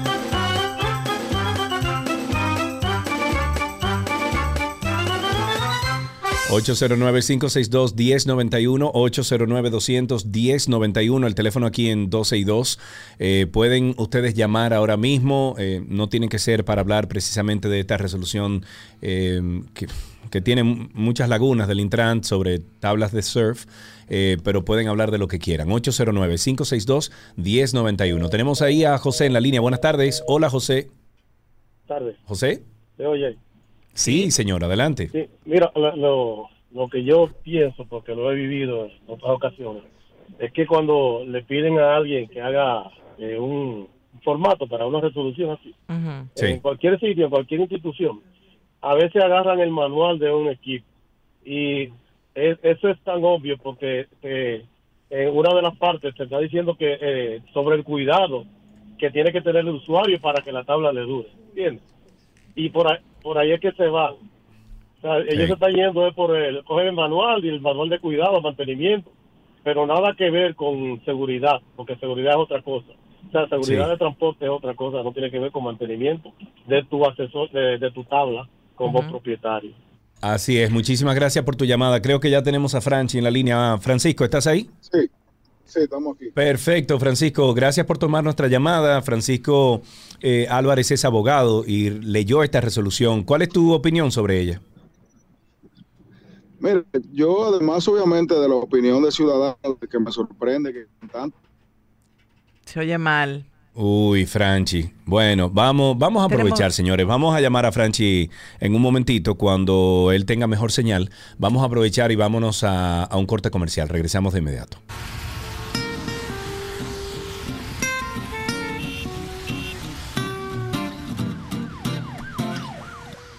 Seguimos en Tránsito y Circo. Ustedes sigan llamando al 809-562-1091 y el 809-200-1091. Ahora sí tenemos a Francisco Álvarez Martínez, abogado, amigo nuestro aquí del programa, que tiene su parecer sobre esta resolución del Intran con las tablas de surfear. Francisco, gracias por tomar nuestra llamada. Ya, se puede hablar contigo, ¿verdad? Tercera es la vencida. Ahora sí, ahora sí. ya lo logramos, lo logramos. Cuéntame sobre esta resolución, Fran. Claro, mira, desde el punto de vista legal, la resolución viola de manera directa uno de los principios más importantes, que es el principio de legalidad, que lo que debe decir, o como se traduce, es que la administración pública no tiene facultad de establecer sanciones que no estén reconocidas en la ley. O sea, la única forma en la cual tú puedes, para ponerlo de manera sencilla, eh, poner una multa, es si la ley te lo faculta y tú como administración pública puedes traducir esa ley a la forma en la cual la ley te permite. Sin embargo, poner una multa por andar con una tabla de surf, para ponerlo ya de- aterrizándonos a la, a la resolución, es un exceso de la administración que no es atípico, porque muchas veces nosotros como abogados tenemos que discutir este tipo de, de resoluciones Sí. que se exceden en la competencia de una administración. Sin embargo, en esta época causa un poco más de molestia porque tenemos tantos problemas que realmente debemos atender Claro. y que hacen necesaria una reforma interinstitucional, Loco, integral. mira, tú, tú me leíste exactamente las palabras que yo intercambié con Hugo Veras ahorita, que lo llamé antes del programa, etcétera. Eso mismo le dije, señores, con tanta cosa que nosotros tenemos arriba. ¿Cuántos accidentes, por ejemplo, se han producido por una tabla de surf? Uno, dos, tres al año. Por favor. Yo creo- yo creo que era mucho ese, entonces, Sergio. eh, tú- no, y, y yo ni siquiera diría que, que accidente, yo diría cuántas personas nosotros tenemos que practican surf, que transportan su tabla en estas condiciones, para que la administración diga, ahí es que debemos enfocar nuestros Ese es el problema. O sea, Ahí es que está el problema. Yo, yo, yo como, como neófito en la política y en la administración pública, digo, eso fue que alguna persona del Intran, alguien con una tabla de surf le dio. Porque es que el esfuerzo que se toma para tú como administración pública, dedicarle a eso, miren, esas resoluciones las hace un buen equipo. Yo conozco varios de las personas que las redactan. O sea, eso no es algo que, que, que ocurre de manera espontánea, eso es un trabajo, ahí se hizo un gran trabajo que está bien intencionado desde el punto de vista eh, regulatorio, aunque tiene varias falencias, como ya yo le mencioné, pero me causa mucha suspicacia por qué estamos hablando de esto. Cuando hay tantos problemas día a día masivos Sí. que nosotros estamos dejando cruzar. Entonces, lo primero es que la resolución va a ser anulada en caso de que alguien la lleve al tribunal porque no cumple con el principio de legalidad. En consecuencia, ese órgano... Pero entonces, eso va en detrimento a los que tú acabas de alabar, El Francisco, que, acabas de decir, que son buenos, que lo saben redactar, entonces ponen una cuestión así, la hacen pública, la hacen una resolución cuando en una corte no, no va a tener sustento. Claro, porque la dispensa que yo le doy a ese equipo es que lamentablemente le bajaron su línea. Eso es lo que hay que hacer. Ellos tienen que hacerlo lo mejor que puedan. Entonces, Señores, pero yo no, yo no recuerdo. leo, Yo estoy pensando, ¿cuándo No, fue la última vez que yo vi eso? Que yo vi una tabla de surf en la calle y no, no me viene a la mente. O sea, eso Yo- no, no- no es. Bueno, común, sí. no es todo el tiempo. pero que entonces lo- lo- lo- los principios que se violan ahí, eh, eh, principio de legalidad, vinculación positiva, separación de poderes, porque la ley es los legisladores y los legisladores son los que hacen la ley. Entonces, cuando la administración del Poder Ejecutivo se mete con una resolución en algo que debería ser una legislación, entonces tenemos un problema y al final vamos a tener una resolución que va a ser declarada nula. Ajá. Ahora, yo estaba escuchando el programa antes de participar y escuché que uno de los participantes dijo como que ya el Intran se había puesto en comunicación y que lo Sí. está trabajando, etcétera. El problema de nosotros como ciudad, como país, perdón, es ese. Soltamos la cosa antes de consensuar. Claro. Y quizás si ellos compartían un borrador, como han hecho muchas otras instituciones, Claro. incluyendo el Intran, Sí. La gente opina de manera gratis. Esa consulta gratis que se dan, por ejemplo, en Twitter, Claro. ellos la leen y dicen, uff, es verdad, aquí estamos teniendo este problema, vamos a resolverlo. Exacto. Sin embargo, ahora mismo ya tenemos una resolución firmada, sellada y compartida y publicada, Sí. que ya es, entre comillas, como tú decías, Sergio, una habilitante para que el oficial del Intran agarre y te pare a ti cuando tú vayas a Sofía y te diga, esa, esa tabla de surf no está bien puesta según la resolución Oh, sí. del Intran. Oh, sí. Y ya ahí tú tienes un ámbito de subjetividad que quien está aplicando la resolución a veces no tiene, lamentablemente, ni la condición para hacerlo. No, ya tú son tienes, ya tú tienes abogados. seguro, ese, ese oficial ya tiene seguro dos mil pesos cada vez que Ay, para un- Dios, una tabla de surfear. Pero es verdad, Claro, y eso, y eso es una realidad, porque lamentablemente cuando tú pongas a chocar al ciudadano con la autoridad que entiende está habilitada, porque a todo esto la resolución no ha sido anulada, ya ahí tú tienes un choque, o sea, tú, tú tienes un choque que es producto de una ilegalidad. Sí. Francisco. Francisco. Se fue Francisco. Bueno, pero ya ustedes escucharon ahí al abogado Francisco Álvarez Martínez. Vamos a tomar cinco llamadas eh, para que ustedes puedan participar también de Tránsito y Circo. 809-562-1091, 809-200-1091, el teléfono aquí en 12 y 2. Creo que tenemos una persona en línea, ¿no? Sí. Sí, está, tenemos casi una persona en línea. Yo estoy con Francisco, eh, Sergio. Eso fue que a alguien le dieron con una tabla de surfear porque es que no me explico por qué tanta energía hacia esto. Así es. Aquí Mira, eh, otra de las cosas que podemos hablar, Silvia, es que ustedes me van, oye, ustedes me están causando un problema cerebral entre Lynn, Silvia, Karina, Gaby.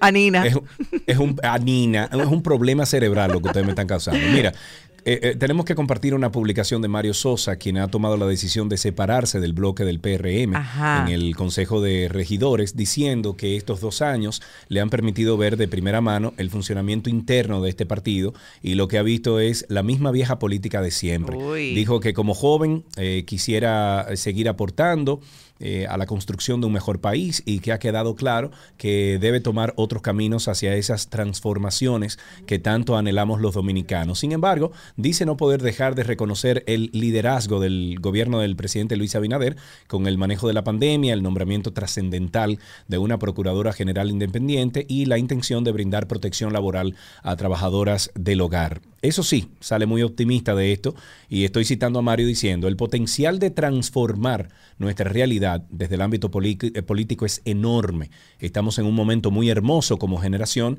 con el surgimiento de nuevos li- liderazgos esperanzadores. Anímense a participar en las próximas elecciones. El país nos necesita. Bueno, Sergio, y en lo que Sí.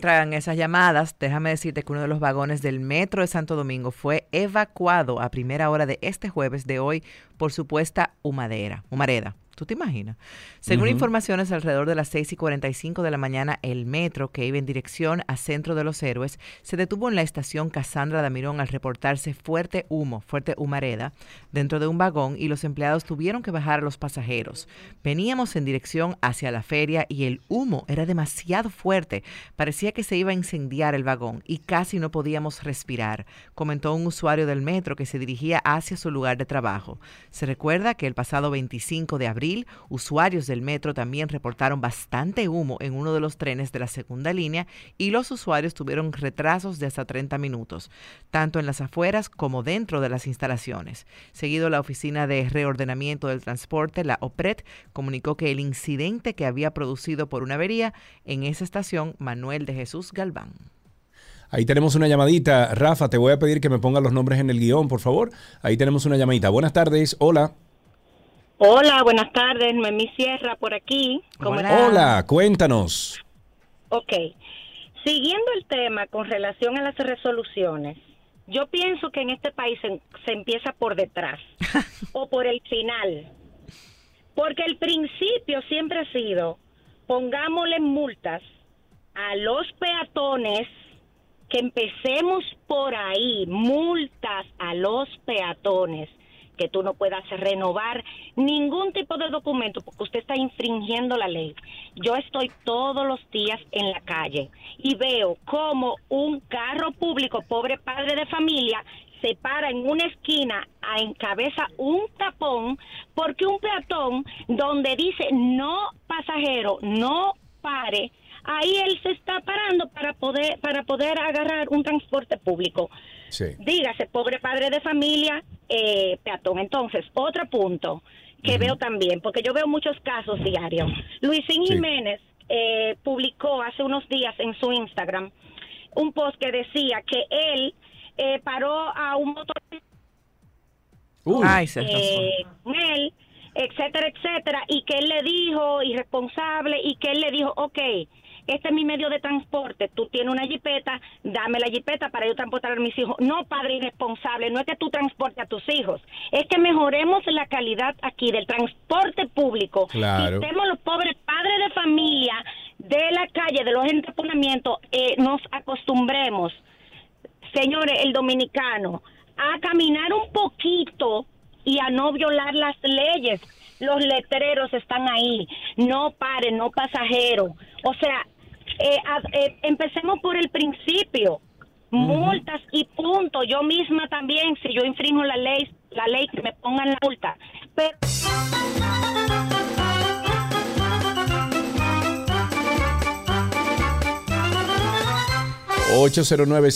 809-562-1091, 809-210-91. Tenemos una Sí, señor. Tenemos a Julián. Buenas tardes. Buenas tardes, ¿cómo están ustedes? Hola, Julián. Estamos vivos, Julián. Qué bueno, qué bueno. Yo estaba pensando y digo, Dios mío, ¿para dónde va nuestro país? Como que uno ve muchas cosas que se deben hacer por el 1 y comienzan por el 8, por el 9. Pero hay algo que yo he notado, vengo notando, que aquí hay tres gobiernos, aparte del gobierno de Luis Abinader. Ajá. Hay sí, está el gobierno del Intran, está el gobierno de la DGC y está el gobierno de la Policía Nacional. O sea, el, el Senado y los diputados y el presidente ahí no tienen voto ni ley. Es lo que esa gente dice. Que te va a hacer. Ah, no, no. Ese señor el que va conduciendo, por ejemplo, la DGC, va conduciendo, masticando chicle, multa. Este señor... eh, eh,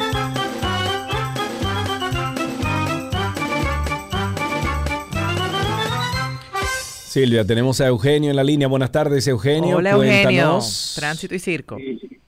Sí, buenas tardes. Buenas. Eh, yo entiendo que con este tema de la, de la tabla de surf es muy similar a, la- a las camionetas que andan dando servicio con una escalera arriba. O sea, no entiendo cuál es la diferencia entre una y otra. Las escaleras son más largas. Pero eh, en- al contrario de, de ellos estar tratando de implementar de nuevo el sistema de revistas, de revisión de vehículos, que es mucho más importante, que causa más accidentes en las carreteras se están dedicando a, a- a cortar las ramitas de abajo en vez de, buscar la realidad de, de la situación del tránsito. Muy bien, muchísimas gracias por eso. Usted tiene razón. Dos últimas llamadas, 809-562-1091, 809-200-1091, el teléfono aquí en 12 y 2. Tenemos en la línea a Jonás, el contable. Buenas tardes. Hola, Jonás. Carlos, ¿cómo estás? Muy bien, gracias a Dios. Cuéntanos. Gracias. Yo aquí haciendo un análisis rápido, venía en el carro y me paré. Digo yo, te voy a mencionar 10 problemas básicos que tenemos ahora mismo y, y los gobiernos no le ponen atención. El primero, seguridad ciudadana. Entrando el programa tuviste que atracaron a la amiga tuya. Ay, sí. Segundo, reforma policial. Tercero, apagones por doquier. Cuarto, ley de detención de dominio. Quinto, la corrupción del gobierno pasado. Sexto, la educación. Séptimo, la salud. Octavo, la invasión haitiana silente. Nueve, el empleo para los jóvenes. Diez, el apoyo a los productores agrícolas. Y tú me saltas a mí hablando de una ley de tablas de surfing. O sea, me encantó que Jonás tiene la lista itemizada. Bueno, Silvia, tenemos que esperar el bumper. Sí, Eh, sí, pero perdón. sí, ¿cómo fue que, qué fue Que lo que tú no, no he escuchado al hombre, que me encantó que Jonás tiene una lista itemizada. O sea, él se paró, Ah, claro. él hizo su lista, por eso Jonás es el contable, le está contando todas las cosas que son un poco más importantes que la benditísima tabla de surf, ¿verdad? Eh, Sí, pero que al igual, vamos al hecho. ¿Cuántas ta incluso como tú dijiste ahorita que le dijiste a Frank, ¿cuántas tablas de surf te acuerdas tú que has visto? Yo no Por recuerdo ejemplo. la última vez que vi uno en la calle y además es un deporte que se practica los fines de semana, con lo cual la circulación es más bajita, no es algo que se hace diario. O sea, Exacto. no recuerdo, estaba pensando cuándo vi una mal puesta o bien puesta y no lo recuerdo. Ok, tenemos a, a- eh, Rafael, tiene que bajar un poco la voz, eh, por favor, Silvia, díselo. Rafael, y baja un tenemos aquí a. Bron Lee. Bron Lee, buenas tardes. Buenas tardes. Solamente dos cosas. Eh, el Intran, con el Intran, turismo no necesita nadie que le haga daño. Ya el Intran se lo está haciendo solo, porque el área turística está con peores cosas. Sí, pero espérate, pero un momentico, Brownlee. O sea, el Intran se está haciendo daño ellos solo, pero el presidente de la República no quita al, al director del Intran que le corresponde a él, lo deja ahí. Tiene que ser el Rambo dominicano para la reelección. Eh, Tiene que matar la reelección. Ese, ese señor, porque que- ese no, no necesita otro. Con ese trabajo que está haciendo a nivel nacional, esperemos que el, el- el- ¿cómo se llama este? El impasse ahora de la electricidad que está dando es un boom a la dominicanidad. Esta vaina se está volviendo loco todo el mundo. Como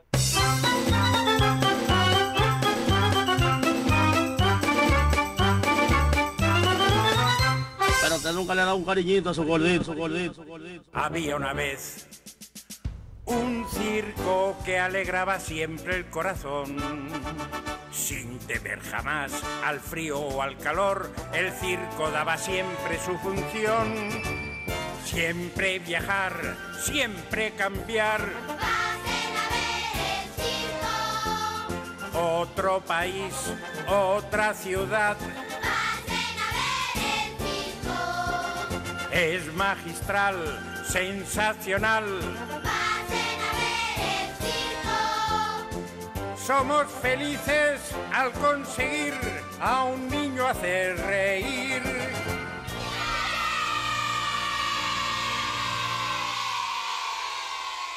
Medicina llega a ustedes gracias a Farmacias Carol. Con Carol cerca te sentirás más tranquilo.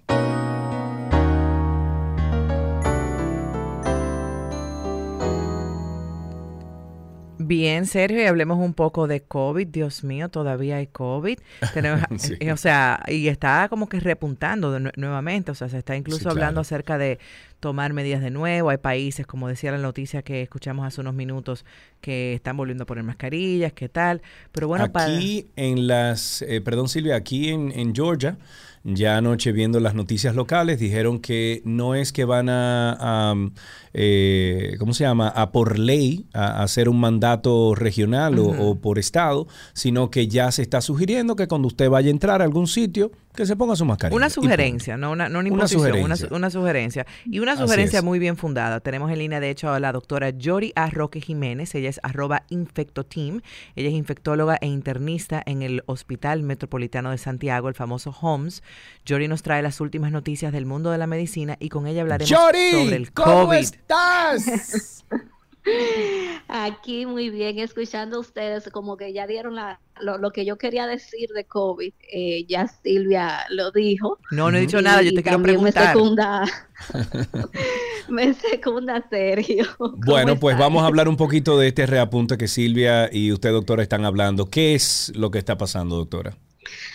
Bueno, mira, te voy a decir la verdad. Yo para la semana pasada, eh, aquí en el Homes, eh, hicieron un anuncio que salió por la prensa de que se iban a retomar uso de mascarillas y demás, haciendo referencia a que eh, en los ascensores aquí todo el mundo andaba sin mascarilla. Pero una Yo preguntita, doctora, estaba- espérese una preguntita. en, en el hospital habían quitado la- la- el mandato de la mascarilla?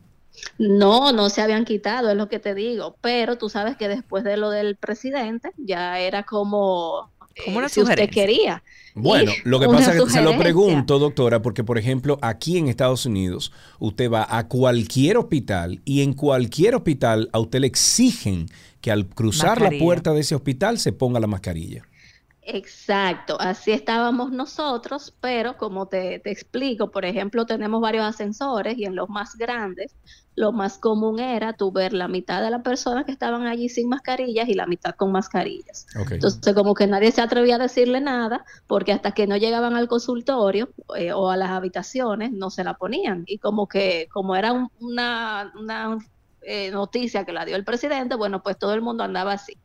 Se hizo este llamado y, y de aquí en adelante otro centro, porque después del home vino Sedimat, eh, haciendo las mismas recomendaciones. eh, luego vinieron las sociedades médicas especializadas y han venido obviamente todas las críticas eh, eh, a favor y en contra con respecto a eso. Y hoy tengo yo que decir que realmente sí hay COVID. Y lo voy a decir porque justamente hoy, ustedes saben que yo estoy embarazada y eh, me tocó recibir pacientes en la consulta con COVID eh, diagnosticados. Estaban aquí esperando eh, eh, para que yo los atendiera. Sí. Además de que me he enterado de otros casos eh, por el hospital de otras personas también con COVID. Y en el Con caso no suyo, quiero- doctora, esto no es a- alto riesgo. Eh, claro, es un riesgo. Yo tengo mis vacunas y obviamente tengo uso mi mascarilla y demás. Y es lo que te digo, tenía pacientes esperándome aquí, no sabíamos por qué venía.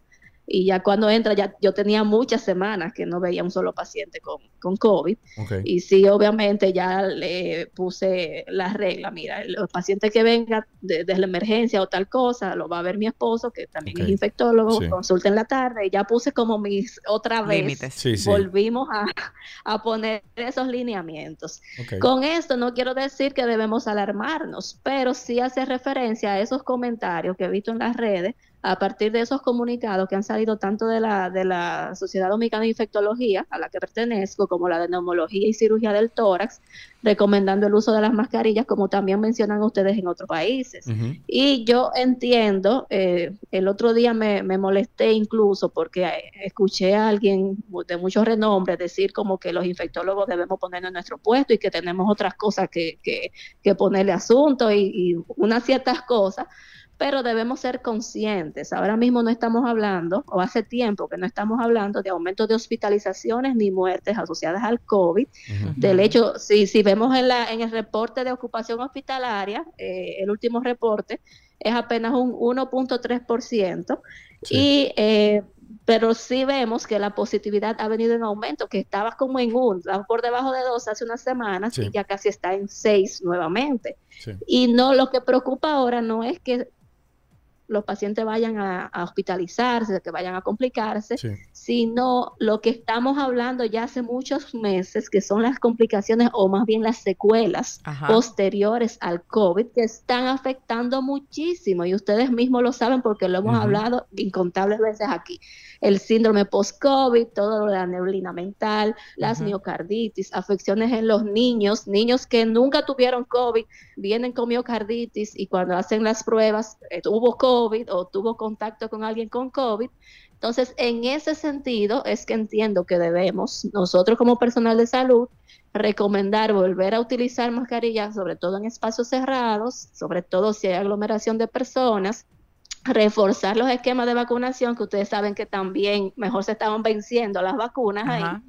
Y obviamente mantener distanciamiento, que como hemos visto para otros virus que también hemos comentado en estas pasadas semanas, son recomendaciones válidas. Y que si bien es cierto que sabemos cómo manejar el COVID ahora, fíjense que esos medicamentos aprobados que tenemos para las presentaciones menos graves del COVID, de estos puedo nombrar el Paxlovid de Pfizer, el Molnupiravir, no se encuentran en el país. Entonces, ¿qué, es lo que puede pasar? Que la gente siga con su gripe, comience otra vez a abarrotar las consultas, los que se vayan a complicar se compliquen y vengan entonces después las secuelas posteriores, como hemos visto en estos últimos meses. Entonces, yo creo que eso es el contexto real de lo que debemos eh, predicar en estos días. Ok, si tienen preguntas para la doctora Joria Roque, lo- la pueden hacer al 809-562-1091, 809-210-91. Dos teléfonos disponibles para ustedes, para ustedes, ustedes poder hacer sus preguntas a la doctora Joria Roque. Eh, antes de continuar con, que veo que el próximo tema es la viruela del Yo mono. tengo una preguntita. Ah, bueno, yo tengo una preguntita, pero dale para allá. No, las damos Silvia. primero, gracias. Sí, Doctora, claro. eh, eh, yo tengo niños de 8 y 10 años y nos llegó un, un comunicado de que este repunte que está teniendo el brote está afectando mucho a niños. De hecho, tengo una pareja que el niño trajo el COVID de la casa y ahora los padres tienen actualmente están positivos. Eh, ¿Eso es real? Que, que este, este Omicron o el primo hermano del Omicron que anda está afectando más a los niños, que se está viendo una alza en niños. ¿Es lo que usted ha visto por allá? Es así, sí, es así, o sea, totalmente cierto, y digo totalmente cierto, y se explica por muchas razones. Una es que tú sabes que los niños es una de las poblaciones que están menos vacunadas, de- porque se comenzó de último, porque muchos padres no quieren vacunar. Ya en las escuelas, hace unos meses, ju- junto con el anuncio del, del presidente, eh, los niños tampoco están, han estado utilizando las mascarillas y obviamente estas nuevas subvariantes que están eh, apareciendo tienen más escenario en estas personas sin ninguna inmunidad, o sea, que no tuvieron COVID antes, que no están vacunadas y por eso ahora están más afectando a los niños.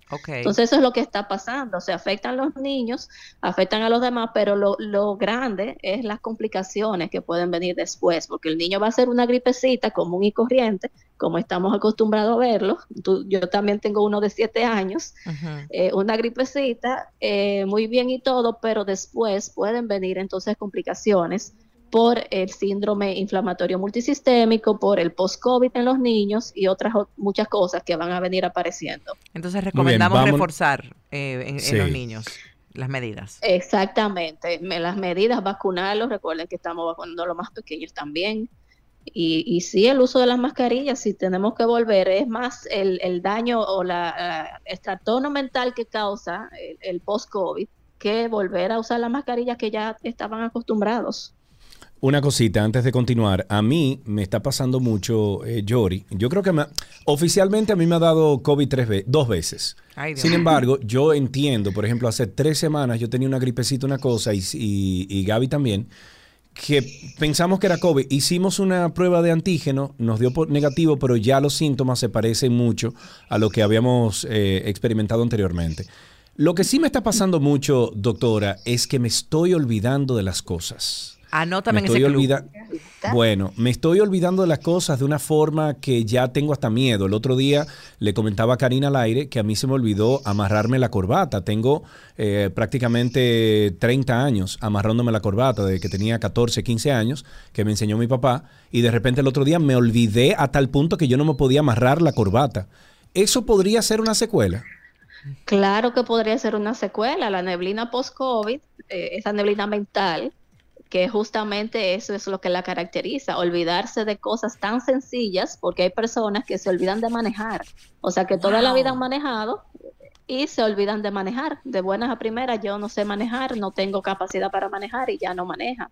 Y cosas que, que han hecho todos los días, toda la vida, salen a hacer una cosa y se olvidan. Totalmente pudiera ser, y, y tú como has tenido dos veces, eh, recordando que no importa que haya sido COVID leve, no importa que haya sido asintomático, pero si el virus estuvo con, contigo, puede pasar cualquiera de estas eh, secuelas. Ok, tenemos a Manuel en la línea. Tiene una pregunta para usted, doctora. Manuel, adelante.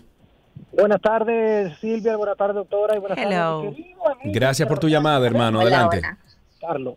Una pregunta rápida, doctora. Es que es cierto que cuando uno se vacuna, yo tengo dos vacunas, la de Pfizer, y quiero hacerme ponerme la tercera, pero voy muy pro- dentro de una semana, 10 días, voy de viaje. Si yo me pongo la vacuna ahora y me hago la prueba antes de salir de viaje, ¿es probable que yo salga positivo?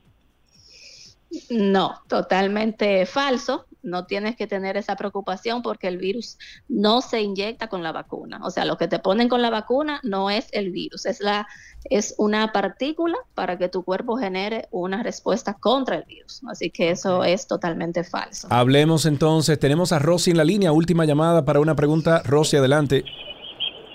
Hola, buenas. Eh, yo quisiera saber, doctora, eh, esa enfermedad, o sea, este asunto del COVID, en algún momento se va a poner igual que la que la influenza, eh, que vamos a tener que vacunarnos todos los años, que se va a quedar, sabrá Dios, por, por cuánto tiempo, y que va a haber temporadas en las que va a haber más COVID y, y temporadas en que no. O sea, lo que pienso es que si ya va a ser algo con lo que nos vamos a quedar hasta sabrá Dios cuántos años. Eh, eh, quisiera saber eso, doctora, y gracias. Excelente pregunta. Muy bien, sí. Claro, tota- totalmente. Eh, lo que ella comenta es si se va a considerar como una endemia, o sea, endémica, que haya brotes en algunas temporadas y es lo que se ha considerado. De hecho, eh, yo estaba actualizándome con, Salud Pública y dice, desde hace unas semanas eh, se declaró como endémico, como de que ya era el comportamiento endémico de la enfermedad y ahora estamos viendo este repunte para el cual estamos preparados. Es lo que se espera, es lo que se está trabajando, en realmente eh, vacunar cada X tiempo para eh, proteger contra las complicaciones o las manifestaciones más graves del COVID, pero definitivamente es algo que se va a quedar. Ya eso no, no va a, a olvidarse. Doctora, y las personas que, no, que como Sergio y como a mí, que nos ha dado dos veces el COVID, al menos oficialmente, y que sentimos esa, ese brain fog, esa neblina mental, ¿nos vamos a sanar eventualmente con el tiempo o, o hay algo, algún suplemento que podamos eh, consumir para acelerar eso? ¿O no? Sí, tú sabes que hace esta semana pasada estuve en el Congreso Nacional de Medicina Interna y uno de mis colegas hizo la presentación del síndrome post-COVID y hay diferentes definiciones, tanto en Estados Unidos como en el Reino Unido, sobre cuánto tiempo se mantienen estos síntomas. Lamentablemente ha pasado de ser tres meses, seis meses hasta un año después y sí, como dices, se recomiendan, por ejemplo, ejercicios mentales y algunas soporte sobre todo con psicología. Una vez hablamos aquí de todo el segmento sobre el post-COVID, pero hay grupos de apoyo para ayudarte a hacer algunas funciones mentales que pudieran ejercitarte y mejorar esa condición. Ok, gracias. Ok, hablemos entonces ya para finalizar. No podemos tomar más llamadas, lamentablemente, pero hablemos para finalizar de la viruela del mono. ¿Qué ay, caramba es eso? ¿Y ahora? Recuerdan que el año pasado, eh, en julio, hubo un caso aquí que se pensaba que era viruela del mono y desde hace unas semanas han venido sonando en el Reino Unido, así como en España y Portugal. Y ayer se identificó, creo que en Michigan, en Estados Unidos, un caso también de esta viruela. Este es un virus causado por, como se llama igual, virus de la viruela del mono, pertenece a la misma familia de la viruela que una vez afectaba a humanos y que ya fue erradicada. Esta es eh, una zoonosis que puede transmitirse desde animales hasta humanos. Inicialmente se identificó para los 70 y generalmente ocurren brotes eh, de maneras esporádicas en, en África, donde es más frecuente, sobre todo en los bosques de África Central y Occidental. Eh, hemos visto la manifestación, hemos visto muchas fotografías de, de pacientes en, en- creo que no son los pacientes reales, pero sí se parece mucho a la viruela humana, unas vesículas o erupciones pustulosas o unos granitos llenos de pus, para que la gente comprenda, Ah. eh, que se distribuyen en el cuerpo y que generalmente esto cursa como leve, pero sí en personas eh, con ciertos trastornos en el sistema inmune pudiera complicarse. Por ejemplo, en África, en general, la letalidad es muy baja, mucho menos de- del 10%, mucho menos en relación a la viruela que afectaba al humano.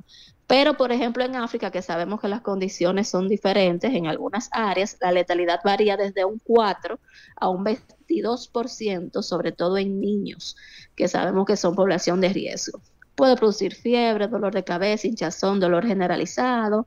Eh, todo eso ocurre antes de que aparezcan las bolitas estas de las que estoy hablando, la cual causan mucha picazón y esta puede ser una de las razones por la que se complique porque se puede sobreinfectar o puede ir hacia otros órganos. Pero generalmente, que es ah, lo más relevante, es que estos cuadros eh, ceden solo, por sí solo, entre dos a cuatro semanas.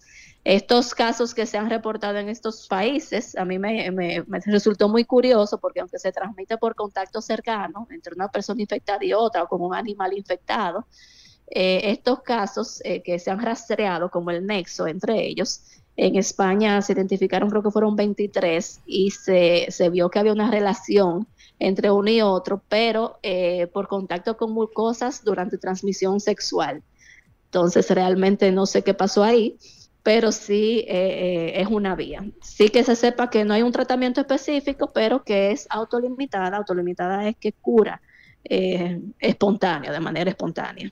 Ok, bueno, Yori, muchísimas gracias. Hemos hoy abarcado muchos temas. Sí. Eso me gusta, que la gente sale de aquí bien enterada. Yori, cuídate mucho, por favor, no te pongas en riesgo, que eh, ese es mi sobrino ya, oíste. pero no te preocupes. Muy bien, bueno, estuvimos conversando con la doctora Yoria Roque Jiménez. Ella pertenece al equipo de Infecto Team. Lo pueden buscar en redes sociales así mismo, arroba Infecto Team.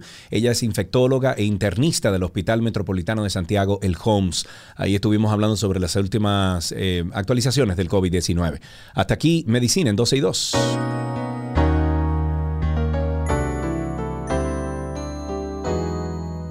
Las noticias actualizadas llegan a ustedes gracias a la Asociación La Nacional, tu centro financiero familiar, donde todo es más fácil.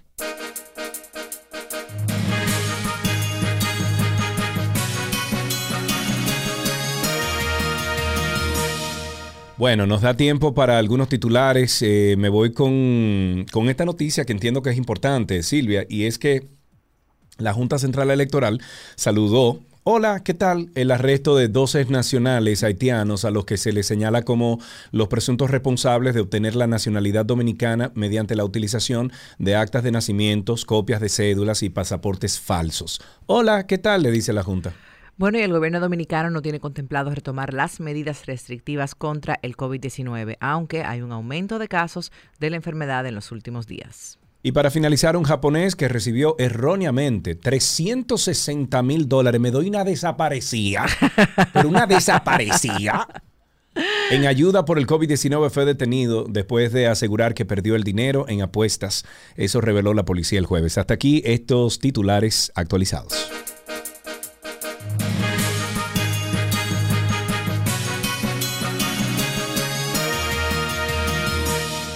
Las noticias actualizadas llegaron a ustedes gracias a la Asociación La Nacional, tu centro financiero familiar, donde todo es más fácil.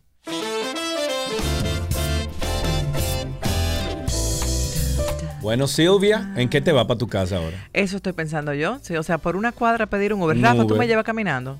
Un Yo de verdad vivo cerca, Dios mío. Bueno, Eh, pues Rafa, exacto, que Rafael te acompañe No. o dile al guachimán de abajo, jefe, acompáñeme Yo aquí. no hubiera dicho nada, pero tú lo dijiste al principio del programa y la gente que me explotaba el WhatsApp, ¿y que te asaltaron? Cuéntamelo, y en 12 y 2. Y yo, pues, Dios mío, mucha gente oye 12 y 2. Bueno, Gracias pero, te asa- casi te asaltaron, o No sea, me dejé. casi te roban. No me Te dejé. asaltaron, pero no te robaron. Pero estuvo mal de mi parte. Yo debí dejarme, no, no debí forcejear, no debí forcejear. Por, Sí. por seguridad, pienso yo. La Silvia que yo conozco le iba a, a tirar piedra y de Ahora, todo ese la señor. Silvia que tú conoces no se la dejó quitar la- el bulto. No, claro que no. Señores, eh, nos encontramos mañana. Silvia viene con nosotros también. Y ya el lunes se integra Karina Larrauri. Que Ay, esos pude, cuentos. después de, después de dos semanas pude hablar con ella por WhatsApp. Adiós, señores. Bye.